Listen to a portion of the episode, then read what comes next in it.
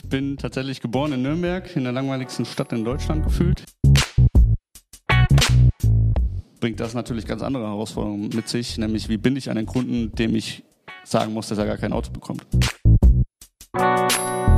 Cars Connect People. Das heißt, in dem Moment, wo ich einen Raum schaffe, wo es nur um die Leidenschaft Automobil gibt und wo ich ihnen die Sicherheit gebe, dass da eine große Mauer außenrum ist und da keiner reinschauen kann oder nur reinschauen darf, wenn auch alle damit einverstanden sind, dann entsteht auf einmal eine unglaubliche Energie, weil dann kann jeder mal der sein, der er sein will. In diesem Sportwagensegment sehe ich das eher so, dass natürlich das Thema Fahrspaß eine sehr, sehr hohe Rolle spielt. Und ich glaube, dass sich da auch, Porsche Taycan ist für mich das beste Beispiel dafür, dass sich das auch sehr leicht auf äh, neue Technologien zum Beispiel übertragen lässt. Also ähm, jeder, der schon mal einen Porsche Taycan gefahren ist, weiß, dass das weit weg von unsportlich ist, nur weil man jetzt keinen äh, Motor mehr hört. Das ist nicht Timeless, glaube ich. Ähm, die machen nicht nur Fahrzeuge, sondern auch Uhren und Sneaker und Kunst. Da kann man quasi Anteile an dem jeweiligen Produkt kaufen. Das steht dann irgendwo in einem sicheren Warenhaus äh, mit Versicherungsschutz und Livestream für den, der einen Anteil an dem Thema kauft. Und dann partizipiert man am Wiederverkaufswert hat aber zum Beispiel keine, keine Kontrolle darüber, wann und zu welchem Preis es wieder verkauft wird. Das entscheidet die Plattform selbst.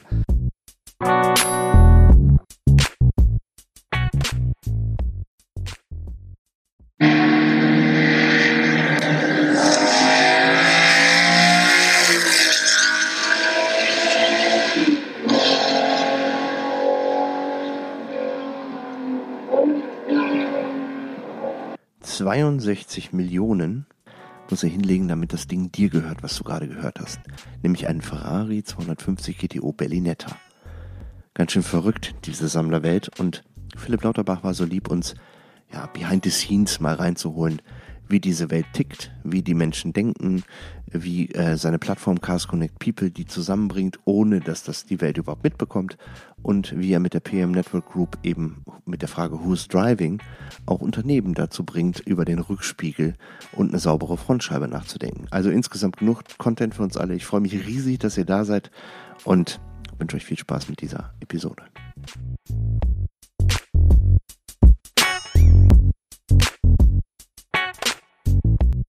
Yo people, yo people, welcome to the space. Also wir sind im Space heute.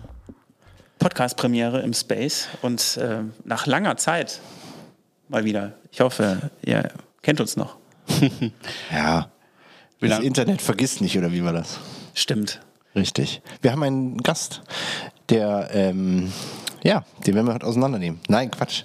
Wir freuen uns sehr. Philipp, da, äh, schön, dass du hier bist. Ja, vielen Dank. Schön, dass du mir Mut machst. ähm, sag doch mal, ähm, äh, ja, so ein bisschen äh, die persönlichen Background. Also, wo kommst du her? Ähm, wie bist du hier? Äh, warum Düsseldorf? Wie, wie was, wo, wo? So ein bisschen mal uns hier reinholen, wo du so, wo du so deine Roots hast. Ja, gerne. Ähm ich bin tatsächlich geboren in Nürnberg, in der langweiligsten Stadt in Deutschland gefühlt. Äh, bin jetzt seit sieben Jahren knapp Wahl-Düsseldorfer, 28 Jahre alt. Ohne ich, Umwege aus Nürnberg? Ja, ich war zwei Jahre noch in Aschaffenburg zwischendrin, so als kleine? Zwischenstation. Aber es ist trotzdem direkt von Bayern nach Düsseldorf. Also Aschaffenburg ist ja auch. Ja, genau. Also bajovarisch, ja. ja, ja. Aber nie bereut bis jetzt. Und auch ohne Dialekt, muss ich sagen. Warst du noch mal da?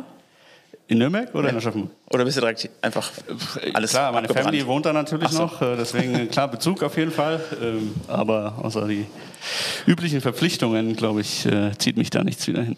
Nee. Gut. Obwohl Kaufkraft ist ja ganz gut in Nürnberg eigentlich, oder? Also. Ja, ich habe neulich gehört, dass das tatsächlich die, eine Region ist, wo gerne neue Produkte ausprobiert werden, weil eben die, die Kaufkraft so durchschnittlich ist für Deutschland und repräsentativ für Deutschland ist. Okay. Aber genauso, genauso langweilig, wie sich das anhört, ist das Leben halt auch. Ich habe Nürnberg mal kennengelernt als, also die Innenstadt sehr schön, ne, tralala. Und dann waren wir mal auf einem Konzert, mit meiner Frau war ich mal auf einem Konzert außerhalb irgendwo in so einem Ghetto. Und da muss ich sagen, habe ich eine Seite von Nürnberg kennengelernt, die, die kannte ich jetzt hier von Düsseldorf Rad nicht. Das war schon sehr befremdlich, ehrlicherweise.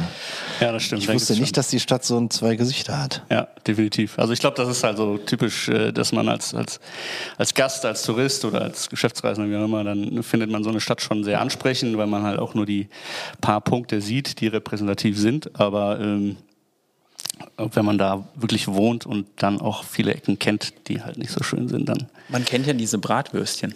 Nürnberger. Ne? genau. Im, Die drei im Weckle, oder wie war das? Ja, ne? Genau. Christkindlesmarkt, auch sehr bekannt. Da haben wir auch schon alle Klischees durch von Nürnberg. Und die Ice Tigers. Top. Das stimmt. Echt? Sind die gut? Boah, weiß ich nicht, aber spielen Eishockey. Ja, genau. Ja, gut, okay, das ist ja aus Düsseldorfer Sicht immer relativ. Okay, also aus Bayern, Nürnberg, direkt. Und damals, und damals, als in der Aufstiegssaison von Fortuna äh, neulich, ähm, der härteste Konkurrent um den ersten Platz. Beide zusammen aufgestiegen. Siehst du mal. Nürnberg. Nürnberg und Düsseldorf. Ja, war das nicht Kräuter führt oder so? Nicht? Naja, ist egal. Ich habe, also ihr merkt, ich habe keine Ahnung von Fußball. Blame on me. Ihr könnt gerne in die Kommentare reinschreiben, was für ein Hol äh, Honk ich bin. Äh, ich nehme es gerne an.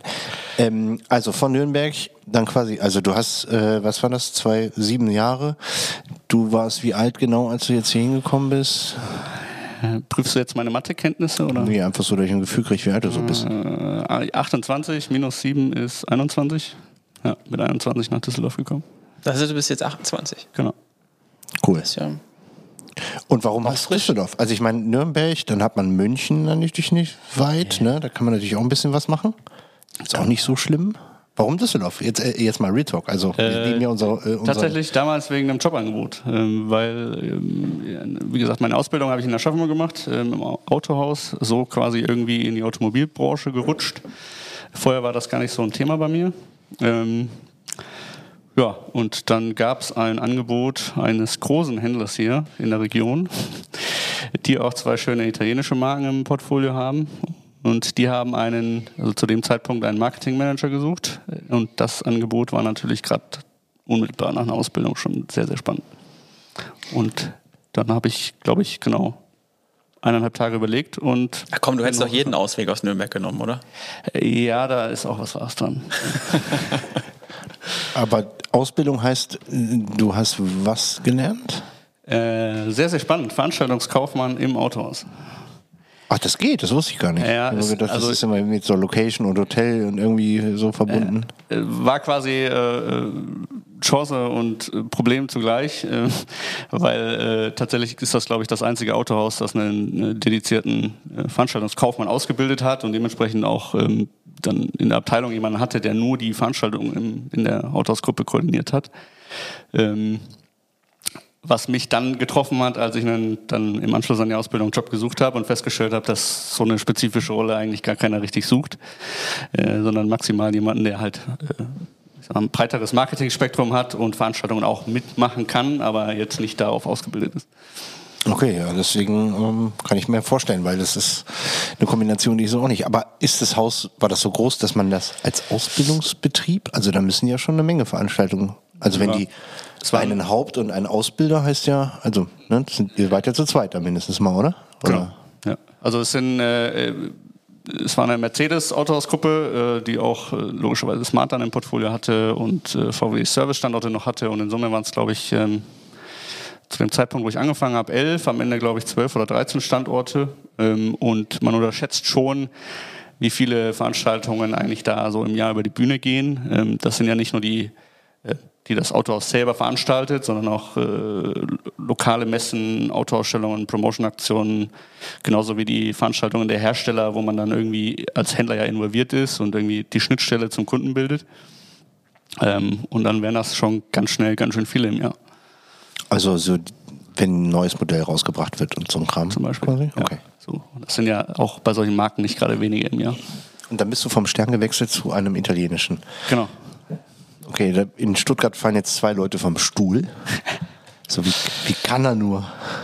Nein, also der Hintergrund ist, dass äh, auch die, äh, der, die Muttergesellschaft, die hier die Händlervertretung äh, für die beiden italienischen Marken hatte, äh, auch eine Mercedes-Autohausgruppe war. So kam natürlich irgendwie die Ah, okay. Verbindung zustande.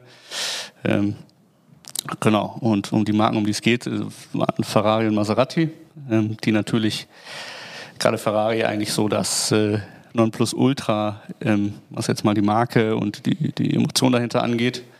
Ähm, und da dann äh, dieses ganze Thema äh, Marketing, Kundenbindung und ähm, also die Schnittstelle zwischen, zwischen strategischen Handelsorganisationen ähm, und äh, dem Hands-on-Vertrieb am Kunden äh, super spannende Aufgabe.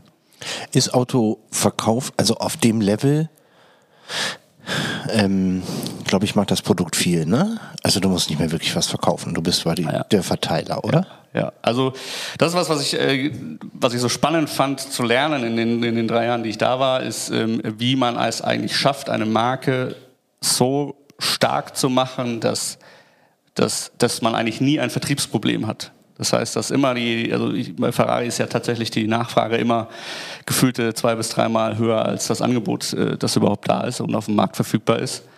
Ähm, und dann geht's natürlich, wie du sagst, ähm, eher, eher sag ich mal, ums Verteilen des Produktes und nicht mehr um, ums harte Verkaufen, ums Überzeugen, ums, ums Verdrängen.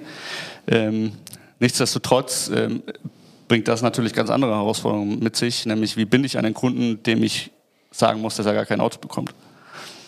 Ah, dass ich den auch später vertröste und so ein Kram. Also genau.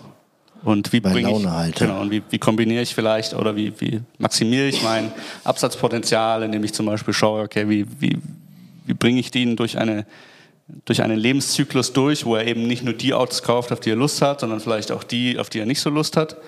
Und wie äh, entwickle ich den dann über seine Lebensdauer hinweg? Also wie ist denn so die klassische Customer Lifetime Value äh, Geschichte bei so einem Ferrari-Kunden? Als ich gegangen bin, war das tatsächlich gerade ein Riesenprojekt, ähm, äh, das mal sauber messbar aufzusetzen. Äh, darf man ja auch nicht unterschätzen, dass ähm, äh, dass ja ein Händler rechtlich also unabhängig ist. Das heißt, gerade was so Schnittstellen, CRM-Systeme und, und Prozesse und Abläufe und auch dementsprechend Datenfluss und Informationsfluss dahinter ähm, den, den transparent zu machen, messbar zu machen, äh, nicht so ganz leicht ist. Ähm, mit unglaublich großen Projekten dahinter, das äh, sicherzustellen, gerade weil eben Ferrari da auch versucht hat, äh, oder sehr stark versucht, da natürlich für sich so die, äh, die Hoheit über die Marke zu behalten und sich da von keinem, also wirklich keinem auch irgendwie was nehmen zu lassen. Muss Ferrari einen, ein Händlernetzwerk überhaupt noch haben? Spannende Frage, habe ich äh, äh, mit äh, Sebastian, auch Beyond Boy bei uns, letzte Woche ganz kurz äh, mal drüber gesprochen. Äh, ich glaube, das ist das, was man aktuell als Trend sieht. Also das muss man jetzt gar nicht so stark an der Marke festmachen. Äh, da habe ich auch zu wenig Insights, wie da die Pläne dahinter sind oder die Zielsetzung. Wird es natürlich dahin gehen, dass ein Direktvertrieb Sinn macht und logisch ist, weil wenn ich ähm, keinen mehr im Markt brauche, der den harten Vertrieb macht, dann äh, kann ich das auch zentralisieren. Dann, also dann geht es ja nur noch um das Thema Auslieferung, Service und Kundenbindung im Sinne von äh, zentralisierten Maßnahmen zur Emotionalisierung der Marke. Gut, und das geht ja relativ entspannt über alle möglichen Kanäle heutzutage. Also genau. SMI 150 oder wie heißt er? Der ist Millionär geworden damit. Ja, der erste große, ja. Ja. Ist er der einzige? Oder also nee, der so richtig große? Oder? Ähm, er, ich glaube, er ist nach wie vor der, der gefragteste, so unter dem Aspekt, dass er wirklich ähm, eine sehr, äh, äh, soll ich sagen, eine sehr ehrliche Art und Weise hat, ähm, äh, sich auf alle Produkte einlässt, ähm, sehr rational ähm, äh, Produkte, Fahrzeuge, Marken vorstellt. ähm, und dadurch, dass er natürlich der Erste war, der wirklich groß geworden ist am Markt, hat er auf jeden Fall die, die größte und belastbarste Fanbase von, von allen. Also für die, die nicht so ein Motorhead, äh, so ein, so ein Petrolhead sind wie ich, bin nämlich keiner, aber den, über den stolpert man natürlich irgendwann in YouTube auf jeden Fall. Ist also ein Engländer mit einem sehr klaren Dialekt, der eigentlich sehr konservativ rüberkommt, der aber die krassesten Autos besitzt ähm, und auch immer testen darf. Genau. Und dann halt Videos macht, die auch teilweise richtig verrückte ähm, Zahlen haben, weil die halt auf Englisch und eine super Reichweite haben. Das ist so ein bisschen wie in Deutschland wahrscheinlich Qualmedy, oder? Also ja. der ist ja ähnlich. Matthias genau. macht ja eine eigene Sendung und hat auch einen eigenen YouTube-Kanal, der auch so äh, Emotionen, Auto verkauft. Aber der auch jetzt auf Elektro geht, habe ich gesehen. Klar, also um das Thema kommt man ja so oder so nicht mehr drum rum. Ähm, ich glaube, dass jeder da, also jeder Multiplikator, egal ob er jetzt äh, wie Matthias aus dem Fernsehen kommt oder wie ein Schmied, der halt eher, ähm, also der klassisch mit YouTube-Blocken gestartet mhm. hat, ähm, kommt man um das Thema am Ende nicht mehr drum rum und jeder von denen sucht sich natürlich irgendwo eine gewisse Form von Alleinstellungsmerkmal und Nische, wo er sich positionieren kann. Ähm, ich glaube, jemand, der, den man auch noch hier und da mal kennt, ist Supercar Blondie, die irgendwann für sich beschlossen hat. Oh ja, das ist auch ähm, richtig fett im Geschäft, oder? Die genau. hat ja richtig Reichweite. Genau, also äh, die spielt äh, natürlich irgendwie den Faktor äh, blonde Frau und Auto, ähm, aber auf eine sehr seriöse Art und Weise. Deswegen äh, ist sie, glaube ich, auch sehr, sehr anerkannt am Markt, äh, so wie ich das wahrnehme. Ähm, und sie hat sich eben sehr stark auf One-Offs spezialisiert, das heißt halt auf Autos, die es wirklich nur irgendwie einmal auf dem Markt gibt. Und die dann exklusiv zeigen zu können, ist natürlich ein Alleinstellungsmerkmal, wo keiner so schnell mal rankommt. Ja, vor allem mit dem Netzwerk und der Reichweite genau. und so, ne? Das ist schon. Kann die sich das alles selber leisten? ehrlicherweise. Also ich meine, die hat ja nicht nur einen schönen McLaren und einen Rolls-Royce, sondern irgendwie wohnen in Dubai mit irgendwie so einer Mega-Villa und hat auch eine ja. Uhr, die manchmal auch Geld kostet, wenn man sie kaufen muss. Also äh, keine Ahnung, habe ich keine Einblicke drin. Ich glaube, das ist halt wie bei vielen Influencern, äh, da muss man ein bisschen, bisschen hinter die Kulissen gucken, um da die Realität zu finden. Ähm, mit Sicherheit ähm, gibt es da äh, äh, bei dem einen oder anderen Autohersteller auch Deals, die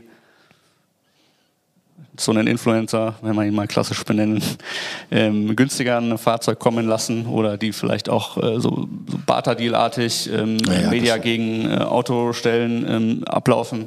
Sowas gibt es mit Sicherheit, aber das sind alles Details, die man auch nach außen transparent fast gar nicht mitbekommt und sehen kann. Aber es ist ein Teil des Marketingmix, oder? Also wie lädt man eine Marke auf? Ich meine, du hast darüber gesprochen, das war ja auch dein, dein Job irgendwie mit Ferrari so. Es ist ja am Ende des Tages die, die kleinen Jungs zu einer früh anfänglichen Fanbase zu machen am ja. Ende des Tages, die dann hinterher vielleicht zu dem Geld kommen, sich so ein Auto auch dann leisten zu können oder auch Second Market, also so. Ja, oder auch in dem Universum einfach einen Teil also da, dabei sein zu dürfen, oder? Ja, also das, man muss ja nicht ein Auto besitzen, um Ferrari dann einfach geil zu finden, sondern da passiert ja noch sehr, sehr viel außenrum. Ja, und man darf ja auch nicht unterschätzen, was da noch für, für Geschäftsmodelle dranhängen, die mit dem Auto nichts zu tun haben. Also allein das Thema Lizenzen äh, oder das, das, das Geschäft mit der Marke als solches ist ja, ist ja ein Riesenthema von Klamotten über Merchandise im, im ich sag mal jetzt im günstigen Segment bis hin zu wirklich High-Fashion-Kooperationen, bis hin zu äh, wie gesagt, Markenkooperationen, Lizenzgeschäften, da gibt's ja so viele, so viele Geschäftsmodelle bei so einer Marke, ähm, die nicht nur davon lebt, äh, dass jemand so eine Karre kauft. Aber hat das einen Einstieg? Also ist Ferrari, die haben die Mütze als Einstieg, oder? So, das ist so das, weil die Kooperationsuhr mit, ich glaube, Hublot ist jetzt auch ja. Das ist jetzt auch irgendwie 20k, äh, fängt das so an. Ich meine, das ist alles halt auf so einer Liga unterwegs, wo so. Mh, hm. ja, definitiv. Der Einstieg nicht jeden Tag. Ja, also ich glaube, die, die, die klassischen äh, Klamottenprodukte, also von Cap über äh, T-Shirt und Co., sind da mit Sicherheit ähm, der Einstieg in die Marke. Ähm, Klar, Thema Formel 1 spielt natürlich als Marketingkanal da irgendwo auch eine Rolle, wo, wo das Thema äh, Fans einen riesen, riesen Mehrwert dazu beiträgt, wie gut oder schlecht ein, ein so ein Team dann auch positioniert ist.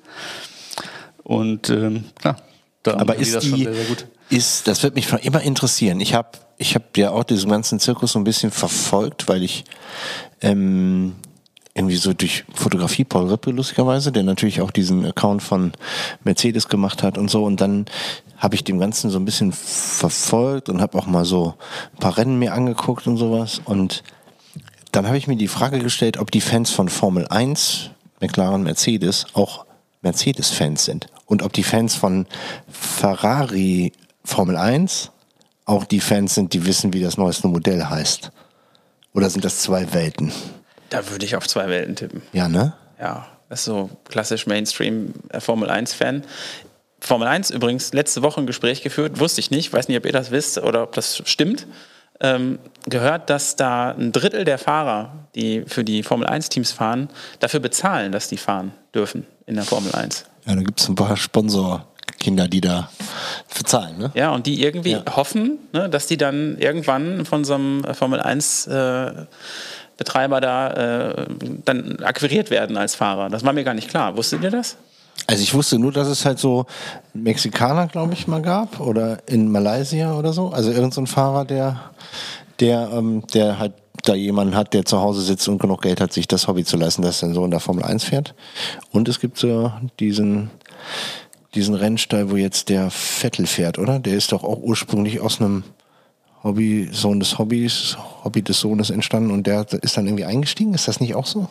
Ja, also Formel 1 bin ich auch nicht so tief im Thema, aber ähm, es ist schon so, dass Rennsport generell ein, also immer eine, also das Geschäft ist immer eine Frage der Perspektive. Ich glaube, so eine Marke und auch, auch über das Thema Sponsoring und Branding wird da schon viel Geld verdient. Äh, Ich glaube aber der, der Motorsport als solches, also gerade wenn man sich dann auch mal aus der Formel 1 rausgeht und egal ob das eine DTM ist oder dann auch kleiner Porsche Sports Cup und die ganzen privaten Gentleman Driver Serien, wo ja auch Sponsorings stattfinden in einer gewissen Form, das sind nie, nie Geschäftsmodelle im, im eigentlichen Sinne, sondern das ist immer irgendwie der, der private Spaß steht da im Fokus und ähm, also ein Fahrer zu werden, der dafür bezahlt wird zu fahren, da spielt man dann schon ganz oben mit. Da braucht es aber einen langen Weg dahin. Dann ist man unter den Top 20 der Welt wahrscheinlich so oder Top 15 höchstens noch. Krass. Da sind natürlich auch, also ich meine, ist ja ein Riesenzirkus, wenn man das verfolgt, gibt es bei Netflix übrigens. Also wenn man mal nichts zu tun hat, dann kann man sich das mal so reinziehen und über die Episoden ist es lustig, weil man diese Kriege untereinander, ich nenne das mal Kriege, man ist ja immer auf äh, Augenhöhe, aber trotz alledem gibt es da halt Protagonisten, die man auch schnell hassen kann, weil sie einfach immer so direkt so zu den Refugees gehen und irgendwelche Anzeigen machen und so ein Kram. Und dann kriegt man wirklich Insights so in diese Szene rein, die wirklich total strange ist. Also so die Fahrer, die wechseln dann und Riesenskandal und wie kannst du bloß und dann verhandeln die da und die sind immer mit dabei. Das ist schon ziemlich spannend, muss ich sagen. Ja, also ist eine Empfehlung. Definitiv, auch schon geschaut auf jeden Fall. Ähm, Ich glaube, das Spannende ist auch, dass das ja letztendlich super viel am Fahrer hängt. Also beziehungsweise der Fahrer ja sehr stark in, in, der, in, der, in der Öffentlichkeit steht und, und quasi Kernthema aller Diskussionen, Gespräche über Performance und Entwicklung des Teams und so weiter steht. Mm, Aber man gar nicht so richtig sieht, wie viel Team auch dahinter steht. Also ich glaube, dass so ein Fahrer heutzutage in der Formel 1, gerade wenn man das mal zu früher vergleicht, äh, nicht, dass ich da jetzt viel von mitbekommen hätte aufgrund meines Alters, aber ähm, das ist schon eine andere Art von Fahren jetzt. Und ich glaube schon, dass man da sich auch vor Augen halten muss, wie viel Teamarbeit eigentlich dahinter steckt, ähm, sowohl im Thema Entwicklung, Innovation, genauso wie im Thema ähm, Pitstop äh, während des Rennens, bis hin zu strategischer Rennplanung, Teamchef und allem, was dann da äh, politisch oben drüber hängt. Das ist definitiv nicht zu unterschätzen.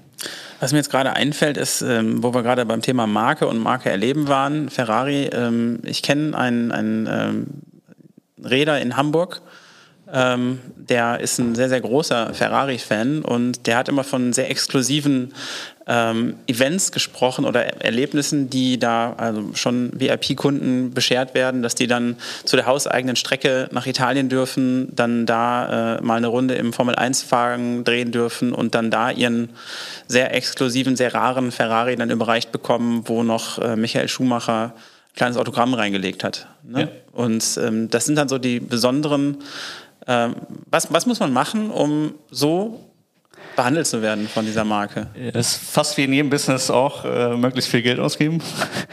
ähm, also nein. Weil da, das, wir den reden Punkt ja über das Thema Customer Lifetime Value und Genau. was, was bietest du eigentlich Kunden, die eh alles haben? Ja. Sonst reden wir da ja nicht über, über solche Events. Genau, also äh, um vielleicht auf den ersten Punkt so ein bisschen einzugehen, also die, die ähm,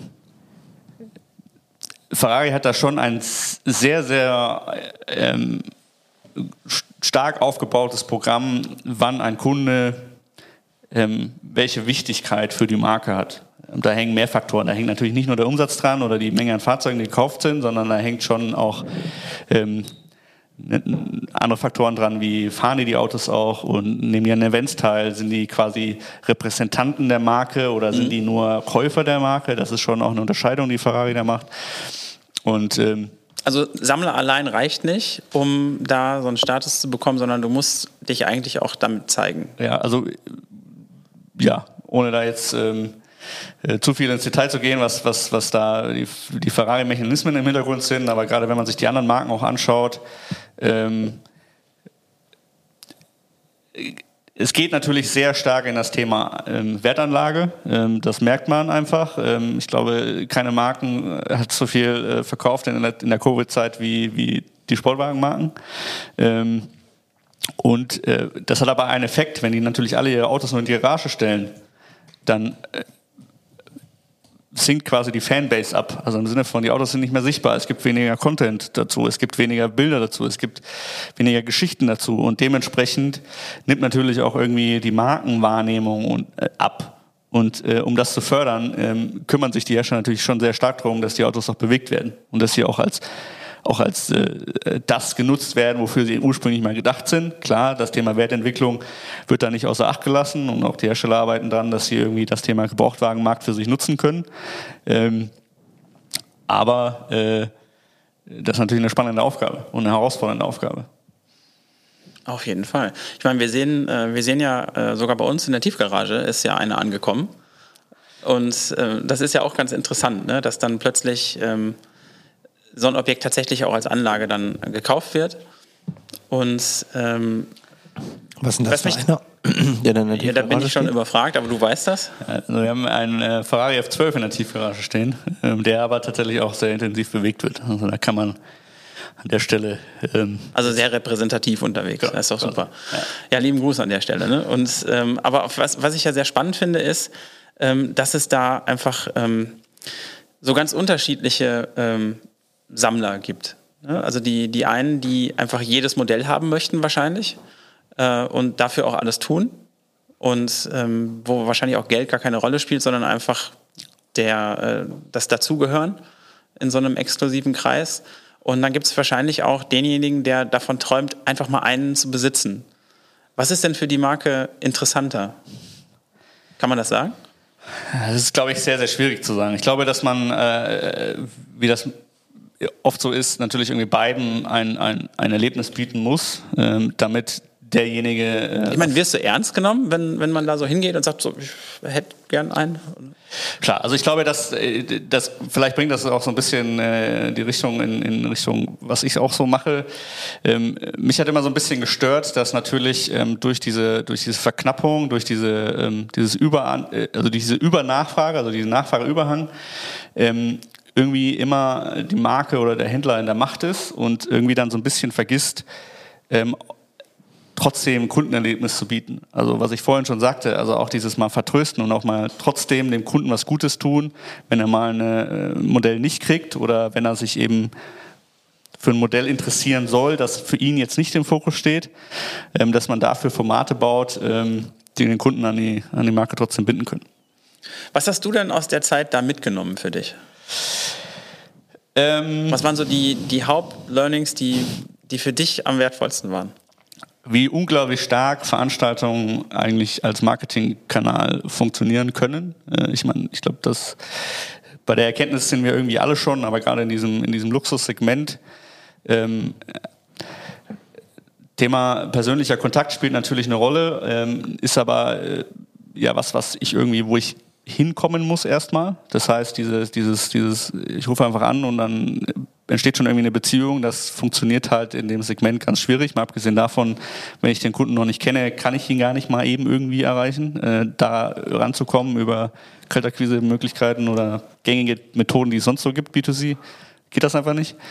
Ähm, und da sind, ähm, ich sag mal, exklusive Erlebnisse und exklusiv meine ich damit eben Dinge, die man sich jetzt nicht kaufen kann, ähm, sondern die in ihrer Art und Weise der Durchführung so einzigartig sind, dass sie äh, selbst mit Milliarden auf dem Konto nicht wiederholbar sind. Ähm, das ist das, was am Ende funktioniert. Und ähm, das kann eben ein großes Event sein, das kann aber auch das Erlebnis im Showroom sein, das man gestalten kann. Und ich glaube, da gibt es unglaublich viel ähm, Möglichkeiten, das noch viel, viel besser auszuschöpfen ist, ähm, das ist ein mega spannender Punkt, finde ich, ja. weil du wirst ja mit Werbung zugeballert und da geht es ja um Produkte, die, ähm, die durch den Überhang so verlangt werden, dass die ja eigentlich gar kein Marketing brauchen, am Ende des Tages ja dann wiederum doch. Ähm, und wie kann ein Tool oder wie können Events oder Things Money Can't Buy, wie kann das eine Experience und ein Fanbase bauen, die äh, sich irgendwann auszahlt. Also du machst das ja nicht umsonst. Ne? Du hast ja ein gewisses Budget, alles gut, du weißt, deine Autos verkaufen sich von alleine. Brauche ich also alles nicht zu machen. Also wenn jetzt da ein guter Controller wäre, würde ich sagen, äh, Philipp, ciao, mach's gut, war nice.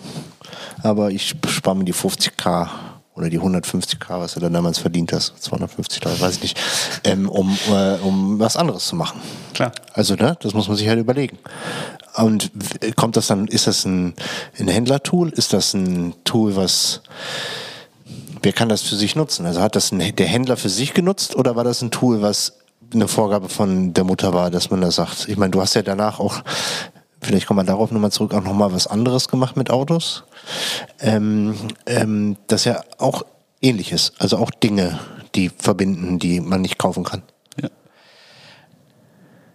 Also ich glaube, die, die, die Perspektive, die man da einnehmen muss und die halt ähm, viele dann nicht in der Weitsicht sehen, ist diese, diese dauerhafte Kundenbeziehung anzustreben. Also im Sinne von, wie kriege ich hin, dass dieser Lebens, diese Customer Lifetime Value höchst möglich ist und jetzt auch wieder da nicht nur monetär bemessen, sondern auch so also in, in, unter dem Zeit unter der Zeitperspektive so lang wie möglich ist. Also wie, wie schaffe ich es, dass ein Kunde dauerhaft nur bei mir kauft, nur bei mir in den Service geht und im besten Falle auch seine Kinder dann, weil Thema Vermögen wird halt dann am Ende immer vererbt, Klar. auch die Kinder dann zu, zu mir kommen.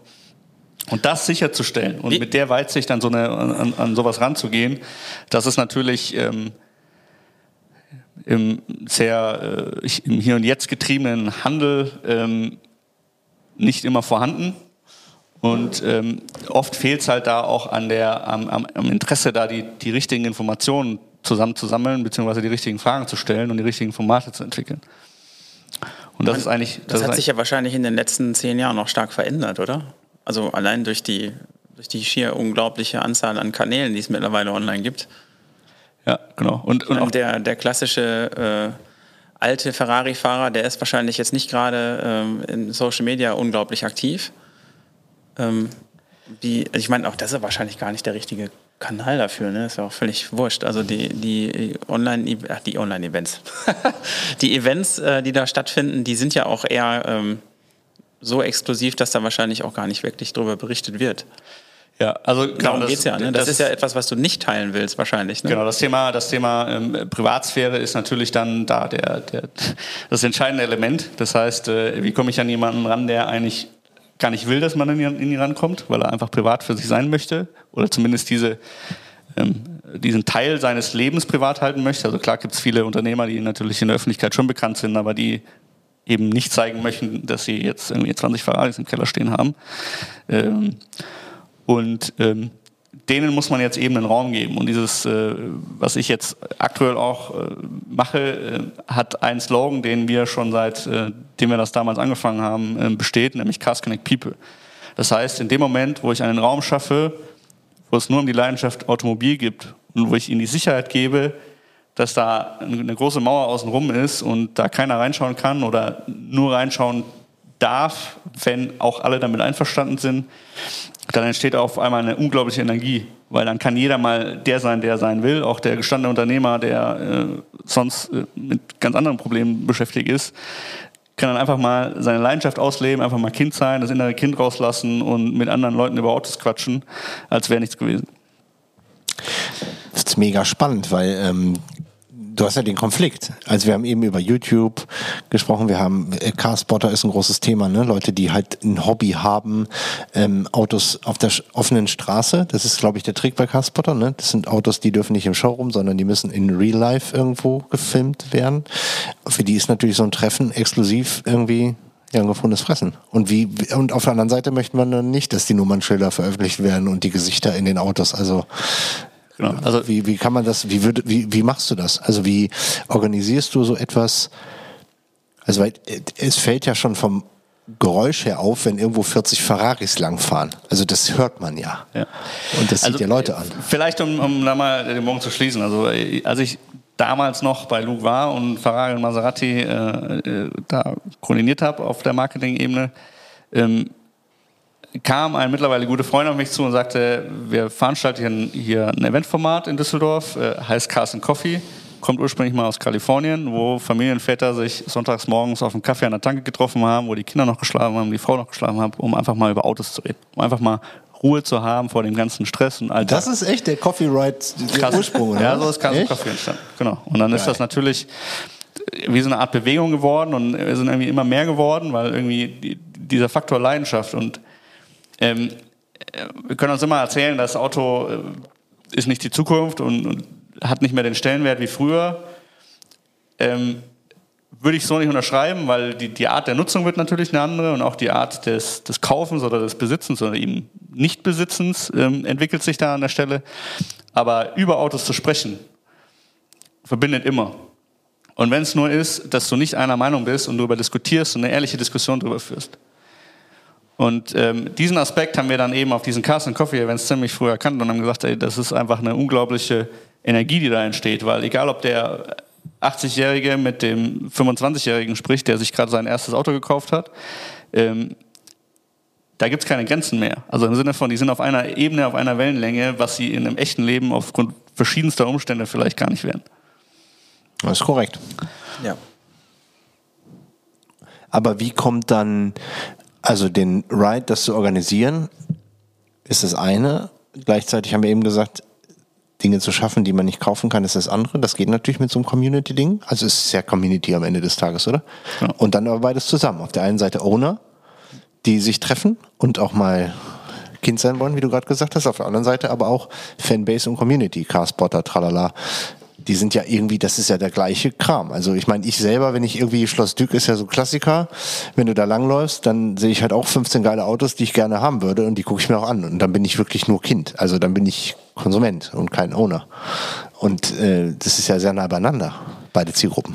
Ja, ich, ich, ich glaube, das ist wie bei, bei allen Communities und Clubs, äh, kann man ja sich auch die Beyond Boys an der Stelle anschauen. Ich glaube, du musst diese richtige Balance finden aus, ähm, es gibt wirklich Vertrauen in der Gruppe, das auch innen bleibt sozusagen und einer gewissen Außendarstellung. Das heißt, wie, wie bringe ich das, was in der Community passiert, auch nach außen, ähm, ohne dass ich jetzt als Außenstehender 100% von dem konsumieren kann, was eigentlich innen drin stattfindet. Das ist ein sehr guter Vergleich. Und ähm, so ist das am Ende mit den Events auch. Also am Anfang waren wir da komplett öffentlich und Carson Coffee hat damals auch mit dem Anspruch gestartet, das eigentlich komplett dann Zugang zu diesem Thema zu schaffen. Dadurch hat sich äh, relativ stark in eine Zielgruppe an Besitzern entwickelt, die auch offen dafür sind oder die kein Problem damit hatten, auch öffentlich erkannt zu werden. Mhm. Ähm, mit dem schönen Nebeneffekt, dass wir vielen auch damit die Angst genommen haben. Also ich glaube, es gibt schon einige über die letzten fünf, sechs Jahre, die dann ähm, dadurch einfach gesagt haben, okay, ich habe jetzt kein Problem mehr, mit mehr ähm, mein Auto aus der Garage zu holen und auch mal nach Düsseldorf reinzufahren, weil selbst wenn mich jemand erkennt, dann ist das halt so, aber es ist, ich muss mich nicht mehr verstecken dafür. Also im Sinne von, es ist nicht mehr ein, Protz und, und angeben, mit einem Ferrari oder einem Porsche oder einem Lamborghini vorzufahren, sondern es ist eine, eine Kultur, die auch ihren Stellenwert hat. Ähm, ist immer eine Frage der Perspektive, klar, aber das ist bei jeder Kultur so. Ähm, die gefördert werden darf und die ich auch ausleben darf, weil es nun mal meine Leidenschaft ist und weil ich mich da gut mitfühle. Ist das ein typisch, also ist ja so typisch Klischee, ne? In, in Kalifornien wird es hochgehypt und hier so, äh, guck mal da.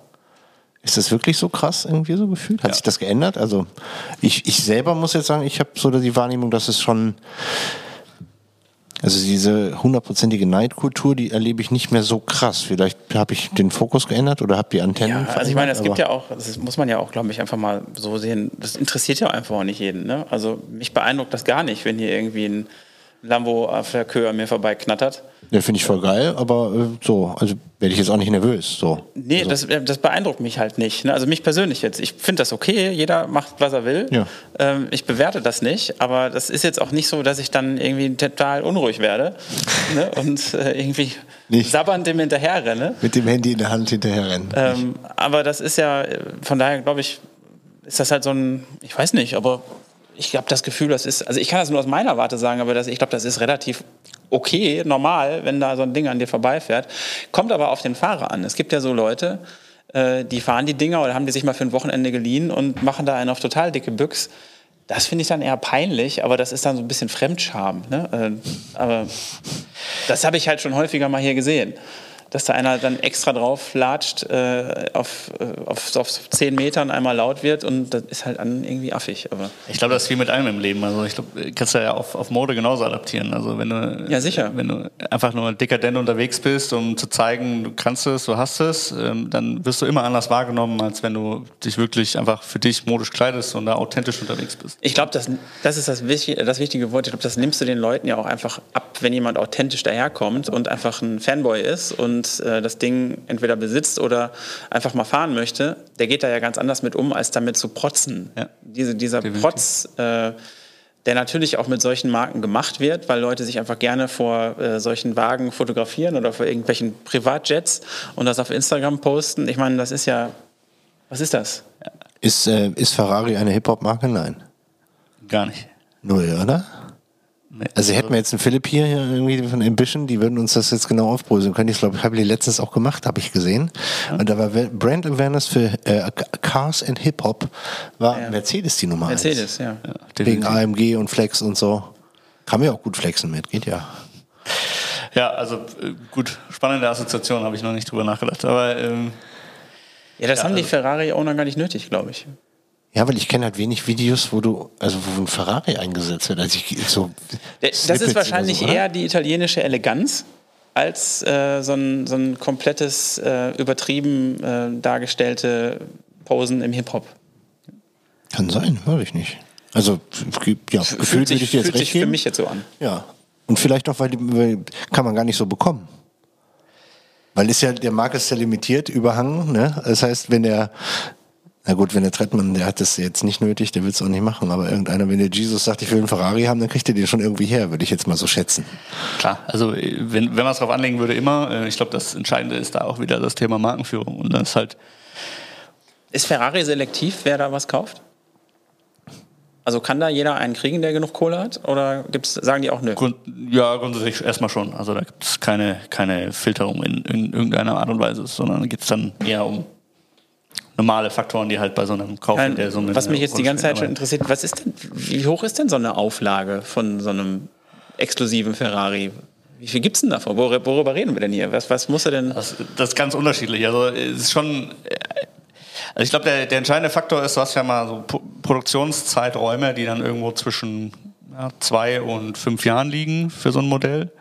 Und dann gibt es halt eine gewisse Stückzahl, die so ein Händler dann zugeteilt bekommt. Und dann kannst du mal davon ausgehen, dass da immer, also im Schnitt wirklich schon sagen, immer mal mindestens 20 Prozent oder mehr gerne einen von diesem Modell haben würden, als dann tatsächlich bei dem Händler so auch verfügbar sind. Und dann entsteht natürlich das, was immer entsteht. Ich gucke halt mal noch woanders, online, bei Dritthändlern, bei anderen Händlern in einer anderen Stadt, was auch immer. Ja, warte mal, bis da die Blockchain-Einzug hat. Dann guckst du gar nicht mehr beim Händler. Also natürlich, also ich glaube, das ist das, äh, das ist auch so ein bisschen so meine persönliche Motivation in diesem Thema, irgendwas zu machen, ist, ist, dass äh, Automobilbranche sich immer als sehr, sehr innovativ beschreibt und auch immer sehr medial als sehr innovativ dargestellt wird, auf, auf äh, ich sag mal, auf Produktebene, also Antriebsebene und so weiter, mit Sicherheit. Und es gibt auch viele tolle Startups, die irgendwie das Thema Mobilität neu definieren und dann Dienstleistungen drumherum anbieten. Aber die, für mich ist die Branche an vielen Stellen da schon sehr in ihrer, in ihrer klassischen Denkweise noch unterwegs. Also der große Kern der Branche ist immer noch in der klassischen Denkweise unterwegs. Und ähm, das dreht sich jetzt so ein bisschen und daran merkt man ja auch, dass äh, so Händlernetze irgendwie aufgebrochen werden. Also wenn man dann äh, hört, dass, äh, ich glaube, VW war das, die dann gesagt haben, okay, eigentlich wollen wir gar keine Händler mehr und wir wollen da irgendwie auch die Margensysteme ändern und ähm, eigentlich sollen die nur noch der, der Umsetzer dessen sein, was wir zentral uns vorstellen. Ähm, da merkt man schon, dass da viel Veränderung stattfindet. Das ist die größte Marke der Welt, oder? VW? Also wenn die das schon so aktiv angehen, ich, ich glaube, die haben schon noch auch mit Absatzthemen zu tun. Wenn du siehst ja, was in der Mobilitätsbranche passiert, guck dir mal Sixt an, was die gerade gemacht haben. Ich weiß nicht, ob du das mitgekriegt hast oder ihr. Ähm, die haben ja über dieses klassische äh, Car-Rental-System äh, hinaus eine App geschaffen, mit der du einfach komplette Mobilität hast. Die wollen ja, dass du einfach nur noch diese App nutzt, um dann vom Auto auf einen Roller, auf einen Scooter, äh, auf was weiß ich, äh, weiß ich auch, ob die, ob die Carsharing auch noch machen, ähm, also hier dieses Ride, Ridesharing, keine Ahnung, wie Uber oder sowas. Ähm, ist ja total spannend, dass die einfach ein komplett neues Ökosystem geschaffen haben. Hat jetzt ein Ferrari wahrscheinlich nicht, nicht nötig. Ähm, aber es geht ja einmal um die Wahrnehmung und den Service, den die äh, bieten. Und, aber wir kamen jetzt gerade von dir, was du erkannt hast. Sollen wir nicht so weit in den Ferrari hier ab, abdiven? Naja, müssen die noch hier äh, die Episode bezahlen. Ja, ja, wegen Product Placement und so. Das wollen wir mal nicht machen. Lieber Cast Connect People, ihr könnt auch hier Mock Locate. Genau. Und ähm, du hast also jetzt da für dich viel mitgenommen und hast äh, erkannt, dass Community äh, ein Riesenthema ist und hast da angefangen, genau dieses, äh, dieses Ding mit Carsten Coffee aufzubauen. Wie ist das weitergegangen?